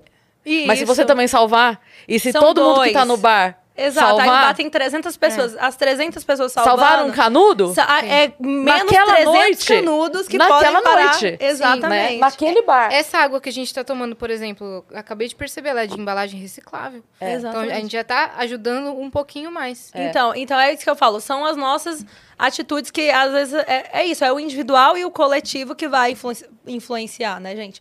E é isso, às vezes a gente não valoriza essas pequenas atitudes. Que são importantes. Que são né? muito importantes. Ah, mas ninguém. eh, Lixo, joga lixo no chão. Ah, mas daqui a pouco alguém vai vir catar. Mas se todo mundo pensar igual você e jogar aquele lixo ali no chão, daqui a pouco esse lixo tá entupindo os bueiros e aí tem enchente e tudo mais. Então, assim, você tem que pensar no macro, né? É uma ação É. individual que vai influenciar diretamente no coletivo. Tanto ações boas quanto ações ruins, Sim. né? É, você chegou a estudar por que, que na Ásia é tão mais forte essa questão de sustentabilidade de ações coletivas?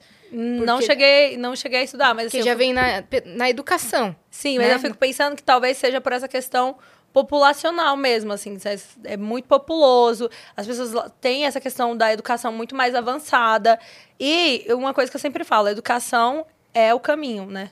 Então, assim, quanto mais você instrui a população, quanto mais você traz conhecimento para as pessoas, menos a gente vai ter questões ambientais, menos a gente vai ter questões sociais, menos a gente, todas as- essas questões que a gente tem que lidar todos os dias, quanto mais instruída for aquela população, menores vão ser todas essas questões, sabe? Então, talvez eu acho que por isso, mas assim, não sei, tô falando da minha cabeça.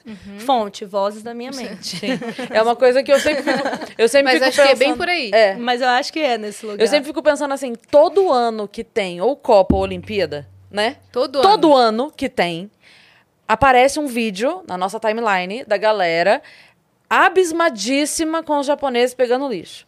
Aí passa dois anos, aí vem a Olimpíada. Aí a galera abismadíssima, aí passa mais dois anos, Copa de novo. A galera de novo, meu Ah, Deus. Nunca ninguém quer Aí ficar falo, parecido escuta, com isso. Escuta, assim, quanto tempo pra gente entender? A gente só vai admirar e aplaudir, mas não a gente vai... vai ficar pra sempre postando vídeo achando isso É. Exato, mas é, é isso que eu falo, assim, a gente tem essa tendência mesmo de, de se impressionar com coisas que a gente poderia estar fazendo, né? Em vez Sim. de, É. de fato, Sim. colocar a mão na massa. E aí é muito isso, a gente, a- a- você vai falar com essas pessoas, assim, no contexto geral, é muito nesse lugar de tipo, ai, mas ninguém faz, por que, que eu vou fazer sozinho? Gente, mas faz você sozinho, porque se todo mundo pensar igual você, a gente vai estar muito lascado, né? Eu vou te contar uma coisa. Eu estudei, eu sempre estudei em escola pública, eu morava na periferia em Sorocaba. Eu estudei numa escola estadual, bem, mas era um bairro bem afastado onde eu morava, sabe? E escola estadual e tudo mais. E era, a escola tinha N problemas, como qualquer escola pública de periferia. Então era muita aula vaga, muita janela que o professor faltava, professor que ficava dois meses e abandonava, porque também não aguentava o tranco, não julgando o professor, porque a gente sabe que não é fácil. É, o salário não é justo, as condições são terríveis, enfim. Mas o que, que eu ia contar? Chegou um diretor na escola e, entre os vários problemas que tinha na escola, era essa sujeira, Aham. sabe? Que, que acontecia na escola. E que as duas funcionárias de um prédio de três andares não davam Não conta de conseguir. manter aquilo brilhando, obviamente. Né? Tem, tem- tem que se cuidar do, do, do- o mínimo do banheiro, alguma coisa ali. E aí esse diretor, eu nunca vou esquecer disso. Esse diretor assumiu o cargo e tal, e aí tinha, sei lá, uns três, quatro dias que ele tava, o novo diretor, sabe Aham. assim? Todo mundo, ah, novo diretor, novo diretor. E eu lembro disso tanto, cara, tanto. Eu tava na sexta série. E eu lembro do diretor andando no pátio, na hora do intervalo, silenciosamente pegando as coisas do chão. Num primeiro momento, todo mundo, ah, ah, ah, ah, ah, ah. Depois foi ficando constrangedor. É, exatamente. Entendeu? Porque tinha uma hora que você tava aqui comendo, não sei o que, não sei o que, ele vinha no teu pé. Ó, com licença, dá licença. Assim, Nossa. ó. Silencio. Não, não vinha da bronca, não vinha do tipo assim, ô, jogando. Jamais. Instantaneamente você já se sentia muito O mal. quê? Aham. Cara, ele mudou, a assim, a imensa maioria das- do- dos alunos ali Uhum. pararam naturalmente de jogar. Eu nunca vou esquecer disso. Sim. Mas é Mas olha que isso. doideira. Se fosse a tia da limpeza fazendo, Não ia ter o mesmo impacto. não ia ter o mesmo impacto. É, Não, exatamente. É porque fugia do, do que seria a responsabilidade dele. Porque é o que você falou, ó, ninguém tá fazendo, o que, que eu vou fazer? Exa- Só porque é o certo, talvez? né? Só, só porque. eu- E ele ia lá, aqui, ó. Não tinha bronca, não tinha chamar atenção, não tinha nada. Ele só ia come- andando, pegava um papel de bolacha aqui, pegava um papel de bala ali, pegava um não sei o que, e jogando. E, a- e aos poucos aquilo, no primeiro momento, não, a zoeira, porque adolescente é tudo blá, né? E aí, primeiro, ah, ah, ah, o diretor. Cara, depois. Depois, tava todo mundo já Uhum. sem graça já. Exatamente. Então é, é isso, é o exemplo, né? É, com certeza. Isso também influencia muito. A gente é muito condicionado também pelas coisas que as outras pessoas fazem, né? É, tanto para as coisas boas. Eu acho que, gente, isso é muito louco, né? É o poder da influência. ele é, é muito evidente na nossa vida. À- Às vezes a gente é influenciado para coisas muito boas e também para coisas muito ruins. Então, assim, acho que até quando a gente fala de meio ambiente é muito isso também. Se você tem referência, se você vê alguém fazendo isso, se você vê alguém falando sobre isso, em algum momento, mesmo que inconscientemente, seu cérebro vai falar assim: é, é, de fato, faz sentido, deixa eu ir lá. Como, por exemplo, esse exemplo que você tá falando aí, né? Mas super. Deixa eu interromper rapidinho pra dar uma boa notícia. Claro. O Hidrobaby nasceu. Nasceu! Aham, eu recebi fotinho. Que fofura! Aqui, ó. Tô- aqui, nos aqui- estúdios. Vai, a, a explica. gente tem uma parceria com o Hidromel Felipe Mid. Inclusive, você vai experimentar. Você toma? Um, álcool, um álcoolzinho? Vou mostrar Vamos só pra ver, vamos você. ver. Vamos ver? Deixa eu ver Ai, o horário, aquela-. Não, você vai levar uma garrafa de presente. Ai, boa, Do Hidromel, calma. que é o nosso parceiro aqui, uma bebida deliciosa. E eles são muito legais, são nossos amigos, o, o Felipe e a Gabi. E a Gabi tava grávida. Oh. E pra nascer a qualquer momento. É. Né? Aí hoje de manhã a gente recebeu a notícia que ela tinha ido, né? Que seria Uhum. hoje.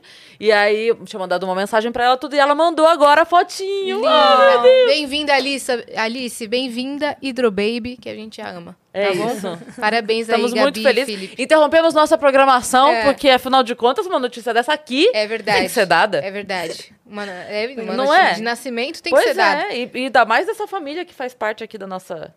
A gente, a Um gente beijão tem pra vocês. mensagenzinha, tá? A gente tem mensagem aqui na plataforma? Olha. Então vamos Vem ver. aí, hein? Uma coisa muito Vem aí. forte. Eu adoro. Vem aí! Uma coisa muito, forte. E veio, Vou falar veio uma nada, pergunta não. forte aqui, Eita. ó. Veio Não, mesmo? Não. É uma pergunta legal. Ah, lá vem. Não vai te colocar contra a parede. Eu, eu sou ótima, eu vou falar assim, ah, então, não, eu, eu não, não tô acompanhando. Não sou capaz de opinar, então, já não, mete não tenho essa. como falar sobre isso, gente. Eu não acompanhei. Não, você acompanhou essa daqui. Posso, posso Vai ir? lá, vai lá. Ó, Oi, gurias. Foi a Alec que mandou. Jess, eu falei que ia te enaltecer horrores hoje. Linda, musa, perfeita, Oh. maravilhosa. Briguei muito no Twitter por causa das comadres ano passado. Defendia vocês sempre. Aí, ó. Jesse, como você se sentiu ao ver os seus memes depois que saiu do programa? Beijos lindas. Beijos, Ai, Alec. gente, Beijo, Alec. eu amei. Acho que foi a melhor parte. Inclusive, desde que eu saí do programa, eu só uso as minhas próprias figurinhas. eu não mando figurinha de ninguém, só E as você minhas. tem essa licença poética. Nossa, gente, sério, é muito. Foi a melhor parte, assim. Eu acho que tinha.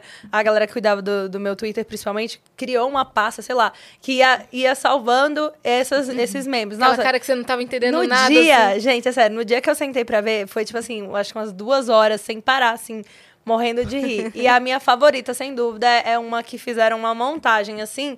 Que eu tô parada na frente do queridômetro, tipo, com a- segurando um saco de lixo com a cara de tipo assim. Mas não era, era pro queridômetro. Tipo, eu, não- eu sempre tinha muitas carinhas e pouquíssimos corações, né? Então eu sempre ficava, tipo assim, mas o que, que eu fiz pra essa galera me dar essas carinhas? E aí eu olhando assim, pensando com a cara, tipo, de quem acabou de acordar, o cabelo todo amassado. É, assim, eu amo esse daí. De verde. E aí alguém pegou uma cena que tá os meninos, ah, de- ah, chamavam de Disney, o grupo dos meninos, né? Lá pulando, assim, no gramado. Então fica parecendo que, tipo, os meninos estão pulando no gramado e eu tô olhando, tipo. Que droga é essa? O que, que é isso? Então, tipo, ficou muito engraçado. Eu acho, eu acho que esse foi meu meme favorito. E até postei isso agora, quando o Twitter teve que. O negócio das, do ficar blue ou não, sei lá. Aí até postei isso, revivi esse meme. Tipo, eu vendo as pessoas perdendo o verificado. Tipo, que, que é isso? A mesma figurinha. Então, tipo, é muito. Eu amo, gente. Os memes foram os melhores. São memes parte. atemporais. Nossa, nunca, nunca vou parar de usar, sério. As pessoas vão falar assim: chega, eu vou continuar usando. Já tá tendo que explicar pras pessoas o que é. Nossa, Já tem eu uma amo, nova geração gente. na internet. Muito legal. E é isso é mais engraçado, porque assim, lá dentro, às vezes você falou, fa- faz ou fala alguma coisa, você fala assim, gente, será que as pessoas vão fazer meme do que eu tô fazendo ou falando? Quando você sai, gente, o que você menos espera vira meme. Pelo amor de Deus, eu Sim. nunca imaginei que, tipo, várias. Você não tava Sim. fazendo VT, você só tava É, existindo Gente, eu só ali. tava existindo e virou um meme. Tipo, É. um meme que a galera adora, que usa até hoje. Tipo, essa da minha entrada. Gente, eu nunca imaginei que esse videozinho que eu desfilo assim, Aham. para assim, ia virar meme. Um monte de gente ficou mandando. Ano passado fizeram montagem, colocando com o vestido no, no red carpet. Tipo, uma coisa muito... Nossa, pessoal da internet, não... Internet é demais, gente, sério. E a Cris estava contando esses causos de escola. Tem, você tem algum caos assim engraçado, divertido, ou algum Da época que dava aula. Nossa, meme, mico da época que dava gente. aula? Nossa, com certeza tem vários. Agora, pra lembrar, assim. Meu Deus, o que, cê- o que exatamente vocês acham que é uma história boa de sala de aula? Ah, algum Dentre fora que algum aluno te É, deu. ou alguma pergunta muito engraçada que fizeram, alguma dúvida e tal. Ai, gente, eu sob pressão, eu sou péssima, É, né? então daqui a pouco você lembra. Deixa eu tentar, vou continuar pensando, assim. Mas, nossa, eu sempre fui muito divertida, assim, né? Então, eu tive muitos momentos engraçados em sala de aula. É, eu le- levava também memes, assim, de biologia para algum conteúdo específico. Então, os meninos... Às vezes, eu preparava um slide, colocava lá um, um meme engraçado, sei lá, cromossomos felizes, ou o que que... Sei lá, o, que- o que que a célula foi fazendo no cabeleireiro, mitose, tipo, coisas assim. Trocadilhos. E aí, trocadilhos, levava essas coisas assim. Aí ficava tipo, ai galera, agora essa parte vai ser super legal, super engraçada, não sei. Aí colocava lá. Aí todo mundo calado na sala, olhando pra minha cara. Gente, é sério que vocês não acharam isso engraçado? E, tipo, não várias vezes às vezes? Não, não, não. Que, Não pra entendiam. Qual idade você dava aula? Eu dava aula principalmente pro ensino médio, do nono, é, que é Fundamental 2, e o restante ensino médio, né? Porque eu fiz é, ciências biológicas e aí eu sempre gostei mais dessa parte da biologia mesmo. Porque a ciência, quando a gente vai dar aula de ciência, ainda mistura muito, assim, porque no, no ensino fundamental 2 é muito misturado. Física, química e biologia ali. E aí, depois, quando chega no ensino médio, separa. Aí você tem as disciplinas Sim. separadinhas. Então, quando eu Isso. dava aula para ensino fundamental, era muito geralzão, né? Aí eu não gostava muito. Eu preferia ir para mais específico. Aí eu sempre pegava as turmas de ensino médio. Então, Que, genética. é, que era super divertido também. Nossa, é de genética, já ti- tive várias situações assim, de é, explicando lá, sistema, sistema BO. Então, se o fulano tiver o sangue AB e casar com uma pessoa do tipo O, o filho só pode ser A ou B. Aí do nada alguém. Nossa! Então será que fulano não é meu pai? Tipo, não, gente, pelo amor de Você Deus, já, já, você já um pensou caos. em criar um curso para é, os jornalistas pararem de postar que quando uma mãe posta foto com o filho, a semelhança não impressiona? Que isso é genética Cara, apenas. me dá uma agonia. Toda vez, toda vez. Posta foto. Ontem a gente tava com a Cleo aqui. Aí aparece lá. Glória Pires posta foto com a filha e semelhança impressiona. Eu falo, impressiona quem, meu amor? Vocês não estão biologia, Hoje não? mesmo estavam te mandando, É, né? hoje eu postei Ai. um vídeo com a minha filha. E aí, só que esse eu fiz brincando, porque eu já tiro o sarro disso, a galera Aham. sabe. Eu postei um vídeo com a minha filha, mas assim. Centenas de mensagens de verdade. Nossa, faz igual. Nossa, é igual como ela fala igual. Meu Deus, ela te dubla. Faz igual. Como ela faz igual? Faz é parecida. Nossa. aí eu postei, fiz uma seleção, falei assim: Alô, site de fofoca. Eu exijo impressiona." a minha matéria de Cris Paiva posta foto com filha e semelhança impressiona. Impressiona.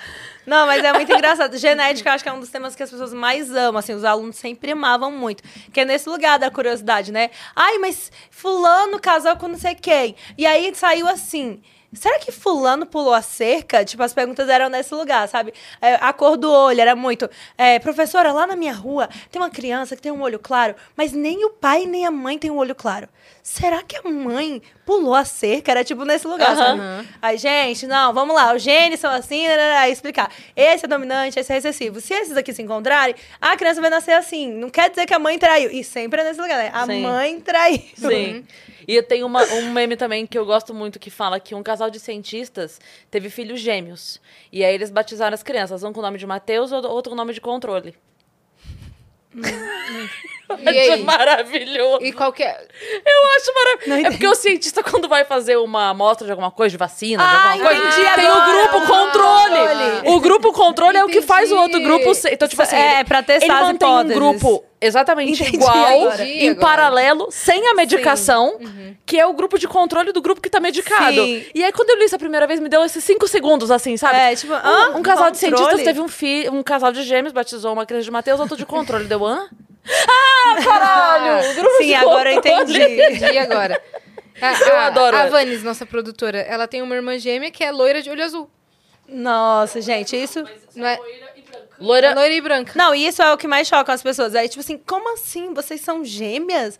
Gente, é normal, as pessoas. É porque todo mundo acha que gêmeo tem que ser sempre idêntico, Univitelino. sempre univitelino, sempre do mesmo sexo, sempre com as mesmas características. Gente, é só se for univitelino que vai ser assim. Se não for, pode ter é, gestação de dois, três óvulos sendo fecundados ali. E as pessoas vão ser diferentes, porque é 50% do pai, 50% da mãe. E aí, quando junta, ainda tem aqui aqueles que vão sobressair mais do- da mãe e outros do pai, porque os genes são dominantes e recessivos e vão se pareando, né? Então, assim, as pessoas não, não levam pra esse lugar. É sempre. Como que é pesquisado aquele exame de DNA que vê até as suas vidas mais passadas? Então, é. Ai, alguma coisa de genoma, eu não lembro o nome agora. Até chegou o meu lá em casa, que eu vou fazer agora Ah, você também. vai fazer? Fiquei curiosa, né? Aí, aí chegou em casa agora, parece que você tem que coletar o material genético, eu ainda nem abri a caixa. E mandar de volta pro laboratório, né? Eu vou fazer pra saber como que é. E vai contar, Quais tipo, toda a sua raízes. história, é, de onde vem os seus genes, de que lugar do mundo que você migrou até chegar, sua, suas, seus ance- ancestrais migraram até chegar aqui. Vamos ver, hein? Tenho vontade. Isso é muito legal, Isso gente. é legal, né? Sabe, porque além de também conhecer a nossa ancestralidade, principalmente para outras questões que envolvem genética, tipo anomalias, Sim. Uhum. condições genéticas raras, coisas que a gente não ainda consegue prever doenças, né? exatamente, mas que a longo prazo podem aparecer. Então você já tem ali tudo no seu mapa genético, você consegue já fazer um tratamento precoce, se for o caso, né? Algum tipo de Sei lá, tudo bem que tudo que envolve genética é muito caro, né? Mas pelo menos você já sabe, né, gente? Sim. É. Tem mais uma mensagem aqui. Tem mais uma? Vai tem. daí, minha parça. O Tiago, pai do Gabriel, mandou: Jesse, gostei demais da sua participação, foi autêntica. Tem uma curiosidade: você tem o hábito em ver adultos e imaginar eles na sala de aula quando crianças? Ah. Ou no ambiente escolar quanto aos seus comportamentos? Da sua edição, você consegue fazer uma dissertação desta observação de algum ou alguns Ô, participantes? louco. Como Nossa, seriam na gente. sala de aula? Ele tá, é, justifica sua resposta. E te deu Nossa. 100 linhas, tá? Eu até fiz isso, essa brincadeira aí. Foi é, quando eu saí do programa, eu participei daqueles programas. Do programa que acontecem depois, aí um deles era, acho que foi no Multishow, que era pra falar sobre isso, assim. é, sobre os que ainda estavam na casa. No caso, os seis que ainda estavam, que era o Scooby, o PA, o DG, o Arthur, o Eli e o Gustavo. E aí era pra eu falar o tipo de aluno que cada um era, assim, Aham. né? Mas eu tenho essa tendência de fazer isso na vida, assim. É, eu, às vezes, olho pra pessoa, eu vejo um comportamento e falo assim, nossa, quando você é- era adolescente, você devia dar trabalho pro professor, né? Então, as pessoas que no dia a dia você tá conversando com a pessoa, a pessoa é mais questionadora. Às vezes você fala uma coisa, a pessoa quer te questionar, eu fico pensando, essa pessoa na sala de aula era aquele aluno que queria questionar o professor, às vezes queria testar o professor, porque tem vários desses alunos. Aham. Tem outros que você tá falando, a pessoa tá olhando assim, meio que já viajando, aí você já fica pensando, esse aluno é aquele que o professor tava falando, ele ia pegando o que o professor tava falando e ia construindo a própria história na cabeça dele e já ia pra um outro lugar. Tem aqueles alunos que só estão existindo mesmo, que nem tá pensando em outra coisa. Tem os que dormem. Então, assim, eu sempre olho pras pessoas e às vezes fico tentando pensar, nossa, fulano na sala de aula devia ser assim, devia ser assada. Uhum. E, e na sala de aula, é, um, um recado para os alunos. Sim, os professores falam de vocês na sala dos professores. Ah, com Opa. certeza, gente. Era, na verdade, nem só na sala dos professores. Isso era uma coisa que me pegava muito. Eu saía com os meus amigos professores da escola, que a gente dava aula para as mesmas turmas. E aí, tá, vamos sair final de semana, tomar uma cerveja, pá. Chegava lá, ninguém vai falar sobre aluno hoje, beleza, gente? Beleza. Combinado. Meia hora depois a gente tava falando sobre Ah. aluno, falando sobre prova, falando sobre alguma coisa que aconteceu na escola que a gente queria discutir. Era sempre assim. E a mãe do fulaninho? É. Exatamente, sempre nesse lugar. Tipo assim, professor sai da escola, se saiu em grupo, e aí, ainda Acabou. mais se tiver alunos em comum, porque era tipo assim, ai, aconteceu tal coisa na sala lá do sexto ano, sei lá, A, sexto ano B, e aquele aluno assim, assim, assado. Aí o outro professor, hã? Na minha sala? Ele nunca fez isso. Existe isso Gente, também, isso verdade. me matava. Eu o aluno que apronta com o indignada. professor Aham. não apronta com o outro. Nossa, assim. gente, sério, pra mim o dia mais tenso de ser professor era o dia do conselho de classe final. Que era aquele dia que os alunos Aham. vão ser. é, os professores vão conversar Sim. sobre o destino de cada aluno, Sim. né?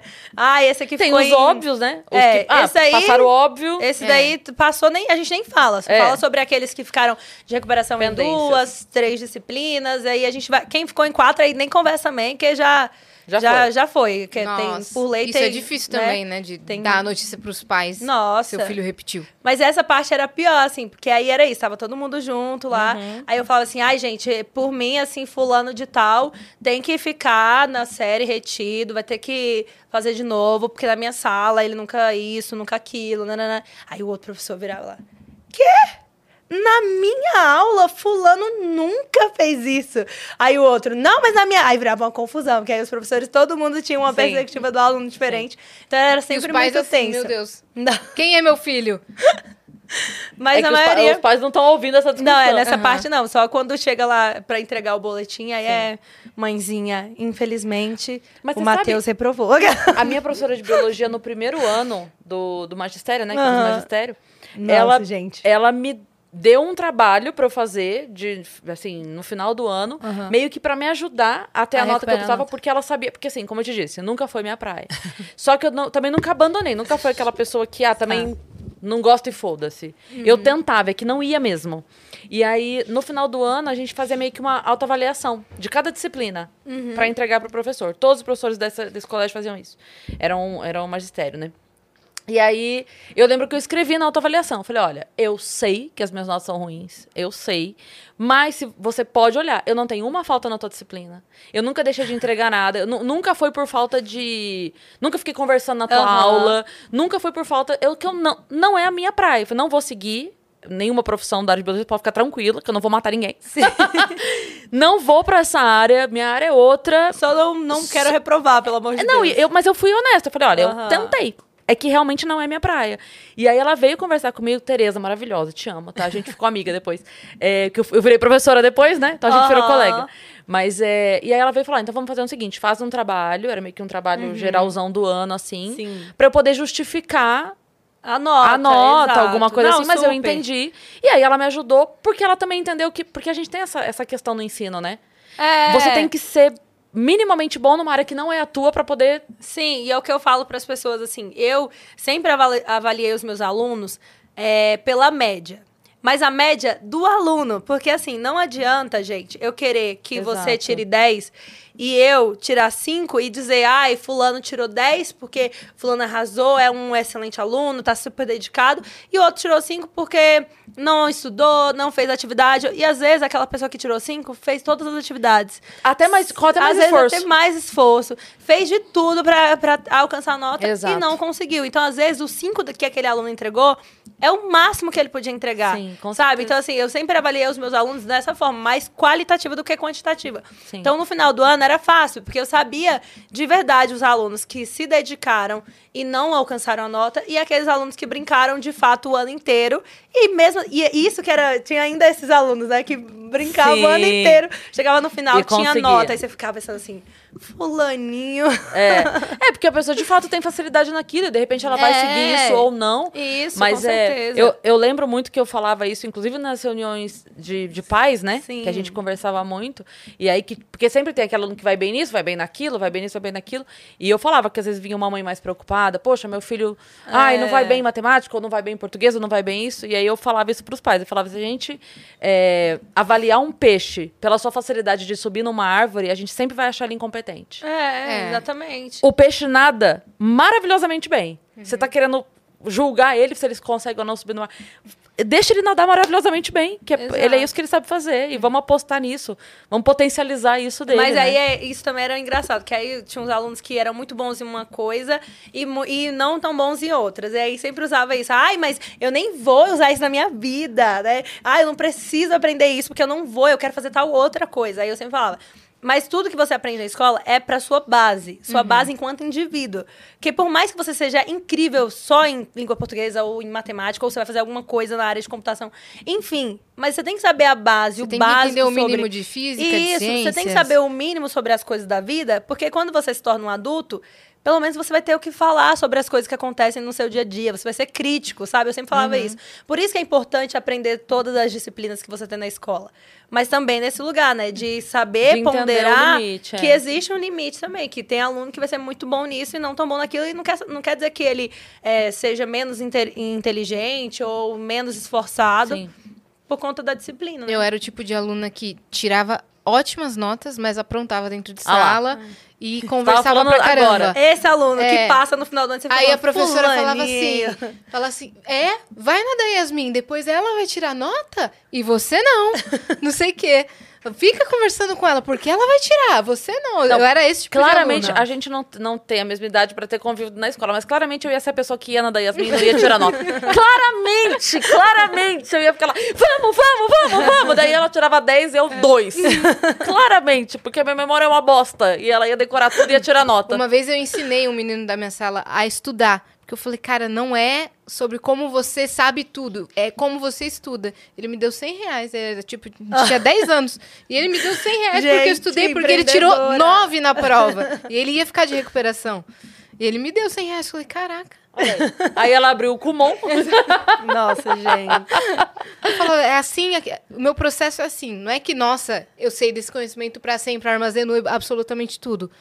Eu sei entender ali, sei estudar. É o método. É. Eu também sempre fui muito boa, assim, na escola, mas eu também tinha esse lugar, sempre fui muito conversadeira. Então, assim, toda vez minha mãe era chamada a atenção, era chamada na escola porque tava conversando. Chegava no dia da reunião de pais, a, Ge a Gessilane tirou notas ótimas, mas, mãezinha, vai ter que conversar com ela, porque ela tá conversando muito na sala. Era sempre assim, sabe? Mas eu sempre fui muito, assim, dedicada. Eu sempre gostei muito de estudar, muito, muito, muito mesmo. É, então. E você, e ainda tem isso, tipo gente, o gosto, né? Que tem, tem criança que não gosta de estudar mesmo. Tem. E aí é difícil, porque a escola já é um ambiente, para algumas pessoas, muito hostil. Porque é um lugar que você está com pessoas que você não conhece.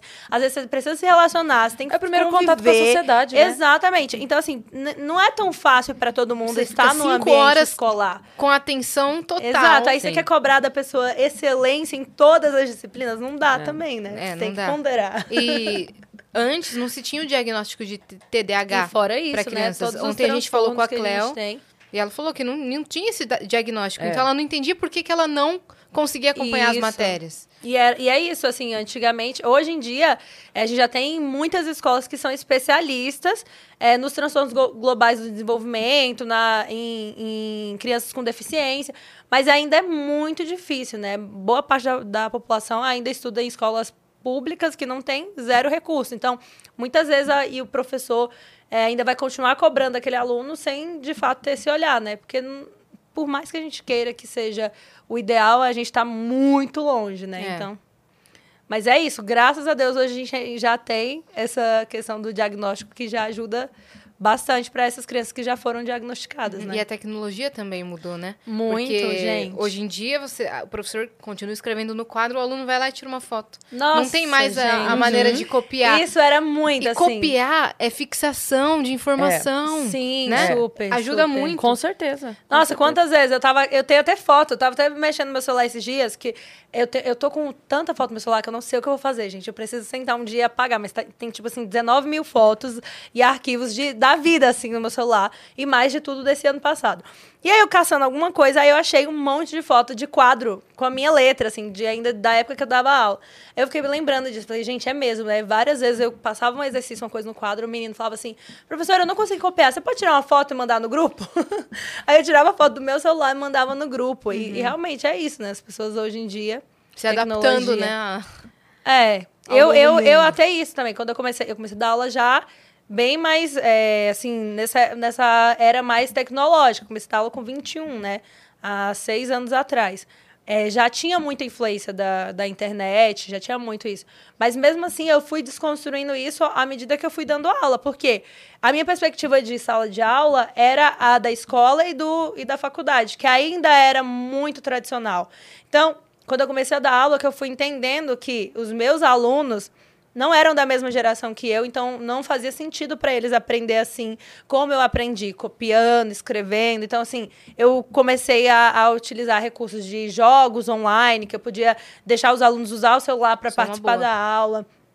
Slide, colocava muitos slides com vídeos interativos, com imagens para explicar as coisas, coisa que na minha época os professores não faziam, assim, sabe? Mas tive que aprender a fazer mapa mental, explicar um conteúdo que às vezes na minha época o professor ia passar três quadros e ainda era assim, ó, apaguei, quem não copiou já era. Era isso mesmo. Tinha que ser na correria. Eu não, Ainda mais fazia- quando ele escutava conversando, E- aí que ele Ixi, apagava rápido. Exatamente. Era quanto mais você falava, mais rápido ele escrevia. E vocês, professores, vocês têm um modo de agir que é todo mundo muito parecido, É. né? Parece que vocês fazem outra formação de como agir dentro da sala de aula, né? Por- Sim, eu amo, gente. Eu tava vendo um vídeo do, do Diego Cruz, Di- sabe? Ele faz sei. muito sobre professores. professores. Ele, aquela professora que está ficando sem voz e leva um microfoninho na aula. Hum. Aí chega a professora com a caixinha e o microfone. Não sei o quê, porque não sei o que lá, dando aula. Ai, gente, não dá. Eu não posso falar mais alto do que isso. E é idêntico. Mas é assim, É, esse professor eu não é todo. Todos os professores têm todos esses perfis, assim, Exato. porque Me são ajuda. dias e dias. Tinha dia que eu chegava, tipo, na sala, falava assim, gente, não sei o que, não sei o que, não sei o que, e ninguém, ninguém calava.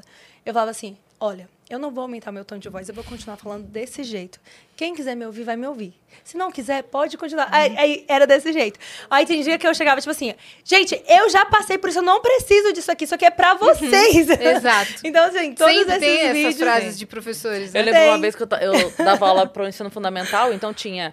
É diferente o tom que você fala com a primeira Ah, série que com a sim. quarta série. Agora é ano, né? Mas enfim, quando eu dei aula. E aí Agora eu nem é lembro- mais diferente. Tudo mesmo tom. Agora, é. não, não, é porque eu lembro uma vez que eu tava na quarta série e a gente tinha um outro diálogo, um outro nível Uhum. de diálogo, sabe? E- mas aí aconteceu um dia desse também, que eu tava explicando a coisa e. Aí, já que sabe quando você chama atenção uma vez? Gente, vamos prestar atenção. Uhum. Gente, não sei o quê.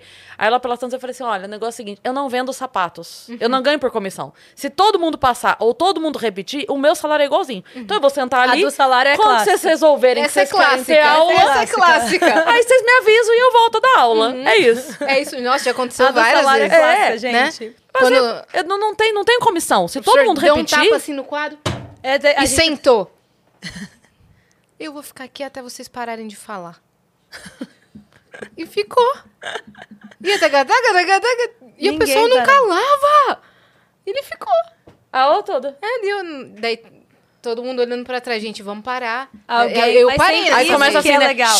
Aí os outros alunos. Mas aí é o lugar do constrangimento, que aí, tipo assim, alguns param, outros não. Aí os que param ficam. "Shh".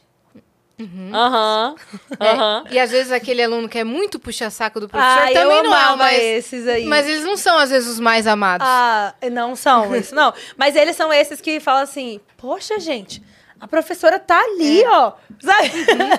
Vamos, eles que dão a- o start assim pra galera, mas eles não são realmente os mais amados. Que a galera fala assim: Ai, Fulano já vai sair contando pra professora. É sempre assim, né? Cara, eu vi uma menina brasileira que tá fazendo faculdade nos Estados Unidos, ela postou um TikTok chorando, assim, ela falou, gente, hoje foi um dia muito emocionante, que ela tem um professor de uma matéria lá muito difícil, não sei, ciências econômicas e Aham. tal, e ele é a primeira aula da manhã, então começa, tipo, 8 horas da manhã, e ele fala muito devagar e muito calmo, Nossa. e aí os alunos acabam dormindo, ficando no celular, não prestando atenção. E aí ele sempre falava, é, ninguém vai perguntar nada.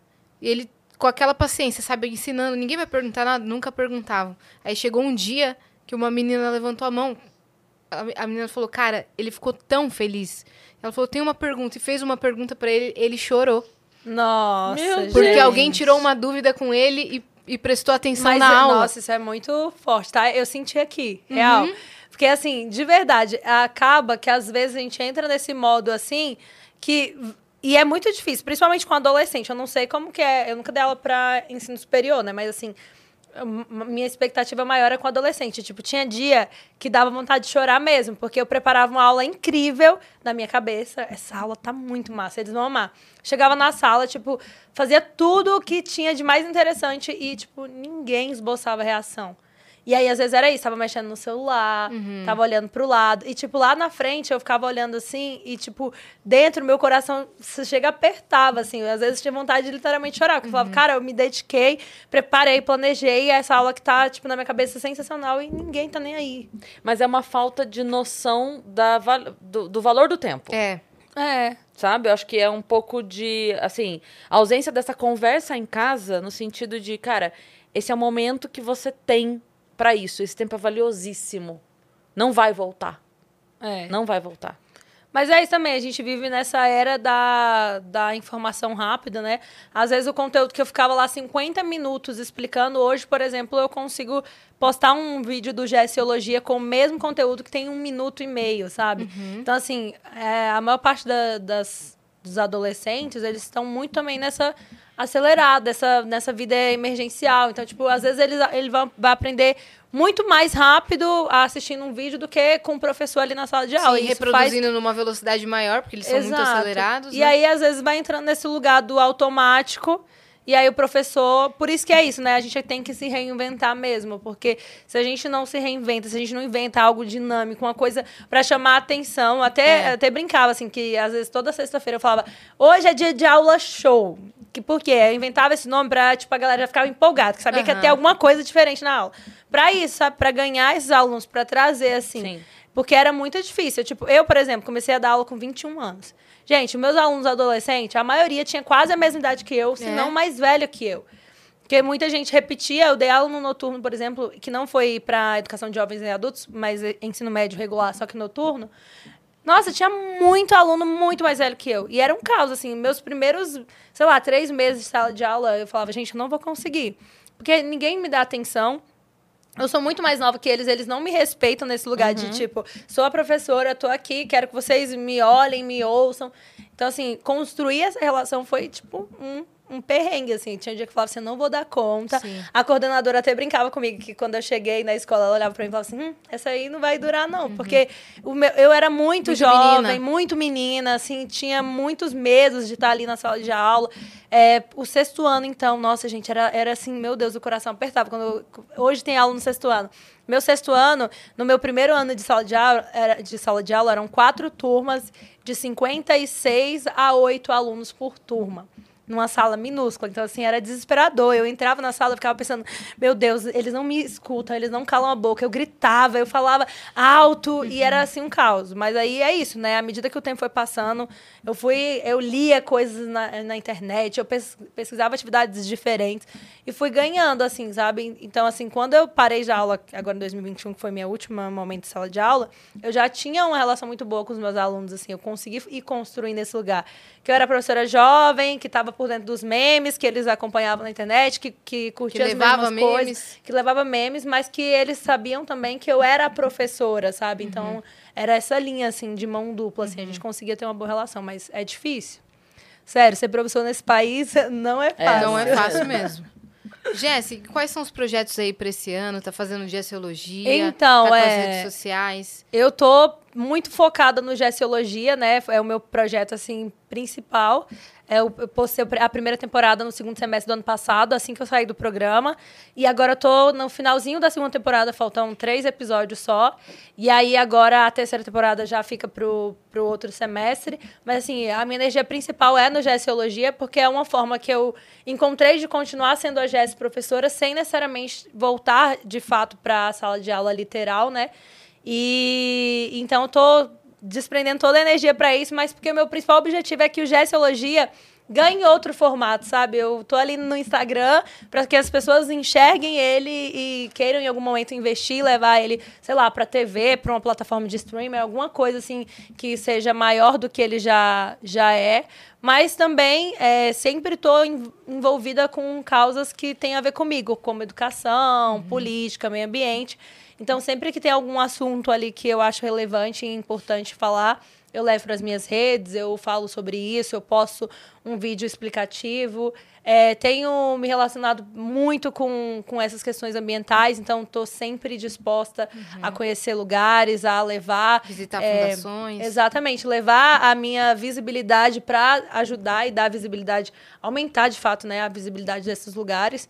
E acho que é basicamente isso, né? Agora eu tô mais focada nisso e sigo trabalhando com as minhas publicidades, a partir dos conteúdos que eu tenho produzido. É, tô mais engajada no Instagram, principalmente, mas também sigo produzindo conteúdo para as outras redes, né? TikTok e Twitter. E acho que, no geral, é isso, assim. Tô com a vida tranquila por enquanto, Tá né? consciente de É. tudo que você tá fazendo, Tô né? consciente E naquele furacão você tava no automático mesmo. É, exatamente. Assim, eu agora, por exemplo, conversando com a Sara dessa edição que saiu. Vocês eu- ainda mantêm contato? Ah, É não, da a- sua edição? Não, ela não é da minha, não. Da Sara Aline, você disse. Isso, da Sara Aline, dessa Tá. edição, né? Que quando ela saiu, eu postei no Twitter falando que eu queria ser amiga dela. Que eu me identifiquei muito com ela e aí comecei a conversar, né? E aí a gente. Eu fui para um evento agora esse final de semana e aí todos os eventos que os meus amigos estavam, eu não ia e os meus amigos encontravam com ela falavam assim: ah, encontrei com a Sara aqui. Aí esse eu fui e aí ela não foi. Ela mandou um áudio tipo, Jesse, quando finalmente a gente ia conseguir se encontrar, não deu certo. Eu falei, mulher, não se preocupe, eu sei muito bem como que é esse início, quando a gente sai, é um turbilhão de coisas, são muitas informações, é um monte de gente querendo que a gente faça isso, faça aquilo, que... para entender o que vai acontecer com a nossa vida a partir de agora. Então vai com, pode ficar tranquila que eu sei muito bem, porque é isso, só agora de fato que eu tô meio que controlando, assim, tudo que eu faço da minha vida, sabe? Sem, sem seguir esse, ah, é assim, é assado. Quando você sai, acontece isso. Quando você... Então, assim, agora eu tô muito mais consciente. E é muito mais gostoso também, né? Que agora tudo que vem, um gestologia que eu posso e a galera comenta, eu tô muito mais, ai, que legal, que eu tô muito mais envolvida com tudo, eu tenho mais tempo pra... Com mais calma, né? Com mais calma, exatamente. E to todas as outras coisas, assim, da vida, né? É muito, tá sendo muito mais gostoso. Por isso que eu falo, esse ano tá muito mais incrível do que o ano passado. Tá mais Porque saudável. o ano passado foi incrível, mas foi muito assim, nesse lugar atropelado, tudo que acontecia depois do, do programa era muito intenso, era tudo muito novo. Agora não. Tudo que vem, eu consigo processar, respirar, decidir sobre, viver. Ainda tem muita coisa, mas, É, nossa, ainda tem muita. Graças a Deus ainda tem muita coisa. mas você consegue Mas administrar agora melhor. eu consigo administrar melhor, exatamente. Que legal. E você tem, é, mantém contato com a galera da sua edição ainda? Com alguns? A pessoa que eu mais mantenho contato da minha edição é o Thiago, Thiago Abravanel, que, Boa. tipo, se transformou meu amigo pessoal mesmo, assim, íntimo, Ele da gente aqui. fazer coisas juntos. Ah, eu amo, gente, demais, demais, demais. Tava com ele aí no final de semana também, que foi o último dia da peça dele, Anastácia, no teatro. Uhum. E aí eu fui lá, já assisti três vezes, mas fui de novo, porque eu queria prestigiar ele nesse último dia, que também foi é, sensacional. Então é uma pessoa que, de fato, foi muito importante pra mim aqui em São Paulo, porque eu vim do Goiás, né? Construí a minha vida aqui. Quando eu cheguei aqui em São Paulo, ele cedeu a casa dele. Eu fiquei morando na casa dele durante 15 dias, até eu Real, encontrar a eu minha lembro casa. que saiu isso Então, é, internet. e, e foi incrível, foi assim muito importante pra mim. E a partir disso ele abriu a- as portas da vida dele pra mim, sabe? Então hoje eu sou tipo muito amiga do marido dele, sou muito amiga dos amigos dele, sou muito amiga da família. Então assim, eu faço parte de- disso também, sabe? Até postei uma história falando que a minha família agora foi embora oficialmente, né, que eu tô em São Paulo sozinha, mas que eu construí uma base muito importante aqui, que foi o, o Thiago e todas as pessoas que ele me, me apresentou a partir disso. Então eu sei que eu não tô só. E agora também tô me relacionando. Então eu tenho um suporte aqui em São Paulo, sabe? Por mais que a minha família não está aqui fisicamente, mas eu, eu tenho onde me apoiar. E as outras pessoas do da minha edição, eu meio que é, não, constru, con- não consegui ficar assim nesse lugar de como é com o Thiago, de encontrar, de estar junto quase toda semana, de é mais quando eu encontro nos eventos. É, mas é isso também, né? Quando encontro nos eventos parece que a gente estava junto ontem. É sempre muito gostoso É. encontrar com todo mundo. E também é muito doido, porque junta numa casa 30 pessoas, cada um no lugar de, um- de um lugar do país, né? Com uma rotina totalmente diferente. rotinas. Ali, claro que vocês vão criar amizades, laços Sim. também, inimizades e tudo mais, que vocês vão desenvolver ali, mas a partir do momento que cada um volta pra sua vida, pra sua rotina, fica meio difícil encontrar Com mesmo. certeza. E assim, as pessoas esquecem que a gente tem a nossa rotina do dia a dia. Todo mundo tem uma rotina. Todo mundo acorda, vai trabalhar, tem que estudar, tem a demanda de fazer isso, tem a demanda de fazer aquilo. Então, todo mundo tem a sua própria rotina. E aí é isso, ainda É. nesse lugar de que a gente vem de lugares diferentes, de convívios sociais diferentes, de, que tem um monte de coisa diferente. Não tem como, né, gente? A gente sair e querer que a gente viva a mesma vida que a gente vivia lá dentro, que a gente só tinha aquela casa e 24 horas por dia a gente só podia fazer coisas ali juntos e Exato. Uhum. ponto, sabe? Não tem como. Mas é isso, graças a Deus eu consegui construir uma relação também muito tranquila com todos os participantes da minha edição. Sempre que eu encontro qualquer um deles é muito respeitoso, mesmo aqueles que eu não tinha uma relação tão af- afetiva como com outros, aqui fora a gente se encontra e é oi, tudo bem? Como tá a vida? Sempre se cumprimenta. Com respeito, com né? respeito, É exatamente. do mesmo jeito que o, o, o pico da amizade se dissolve com o passar do tempo e a distância, o pico de qualquer briga, o picuinha que teve, também se dissolve com o tempo, Exato, como pra qualquer pessoa. E boa então, parte assim, do jogo, é, a gente vê isso aqui fora, as pessoas na internet, elas querem que você construa uma coisa dentro daquele jogo ali, e quando você sai, você tem que sustentar isso aqui fora pra sempre, né? E na verdade, gente, é um jogo, é um período que você tá ali dentro, as coisas que acontecem, você é colocado ao extremo. Tudo que acontece ali dentro é muito potencializado. Aqui fora, não, você tem uma vida inteira Uhum. pra viver e pra diluir todas as coisas que aconteceram, sabe? Então, assim, não dá pra gente continuar amargurado com situações já, Exato. sabe? E lá dentro da casa, por exemplo, ai, comeu o meu ovo, sabe? Então, é que assim, lá tu, um- uma, uma coisinha vira uma faísca vira, um- coisona. vira uma É. explosão. Daí a pessoa quer que você aqui fora odeie aquela É. pessoa para sempre. Gente, já foi, Não, já. Prior muito. Onde estão os meus miojos? Comeram meus miojos. tipo assim, aquilo acabou o mundo pra ele. Comeram É. os, os miojos. Falava assim, miojos. É. Mas aí quando sai aqui fora, a vida volta, É. né? Óbvio, ninguém também tem que é, ficar literalmente grudado porque construiu aquela relação lá dentro, sendo que aqui fora a gente tem nossa própria vida, nossa individualidade, É. tem os nossos amigos que a gente já tinha da vida, A tem a nossa família. rotina, tem a nossa família. Então é isso, né? A gente se encontra nos eventos, nos rolês, na, na, no- no- na vida É aí. meio que um mundo paralelo que algumas Isso. pessoas participaram com você. E- Isso, exatamente. é, você, você não vai esquecer delas nunca, Nunca, mas não também não vai andar grudado. Exato. E Boa. as pessoas na internet vão, vão, à medida que o tempo vai passando, vão entendendo também isso, né? Porque Esperamos, no começo né? cobram de muito. Deus. É, também, né? Por favor, gente. Aquela... Jéssica, muito obrigada por você ter vindo. Ai, amei, gente. Já acabou, não? Sério? Acabou Ah. sério. Deixa suas redes sociais pra galera. É que passa muito rápido, mas a gente já tá Nossa. há bastante tempo aqui. Caramba, eu amei, gente. Eu achei super legal, super gostoso o papo. Vocês são muito divertidas. Falamos sobre tudo, né? Falamos sobre tudo, é. Eu gostei. Foi bom, foi bem nostálgico também. Trouxe muitas coisas da época que eu dava aula. É, que é isso, agora, né, tem mais de um ano que eu tô fora da sala de aula, então lembrar das coisas que aconteciam é muito gostoso também pra mim. E falei sobre, acho que tudo que tem de mais im- importante, assim, nesse momento, né? É, bom, meu Instagram é Gessilane, e lá eu tenho um projeto audiovisual, que é o Gessiologia, que é até o nome do... Do é, emblema. do emblema. É, e esse Gessiologia nasceu a partir do programa, né? Porque lá eu tinha essa mania de fazer virar aulas. a- assim, tô conversando sobre uma coisa e daqui a pouco virava uma aula, eu nem tava percebendo, mas aqui fora as pessoas pegavam os trechos e compartilhavam. E daí a gente pensou em fazer isso de fato, consciente. E aí o Gessiologia nasceu, a gente já tá indo pra terceira temporada. E aí vão lá, pesquisem lá Gessiologia na hashtag, já vai aparecer, assistam todos os vídeos, que são vários e sobre temas super legais e curiosos e desconstruídos também, porque é isso, é coisas que você aprendeu errado, ou por que as coisas são assim, então vale a pena. No Twitter eu tô como a underline Gessilane. E no TikTok eu tô como a arroba Gessilane Alves. Boa. Porque não tinha mais o Gessilane pra colocar. Aquela. e acho que é isso. Me acompanhe nas redes. Eu estou sempre produ- produzindo conteúdos muito legais sobre todas essas pautas que eu considero importante. Mas também tô lá fazendo coisas aleatórias, como todo mundo nas redes sociais. Então Boa. sigam a Jéssica em todas as redes sociais, tá bom?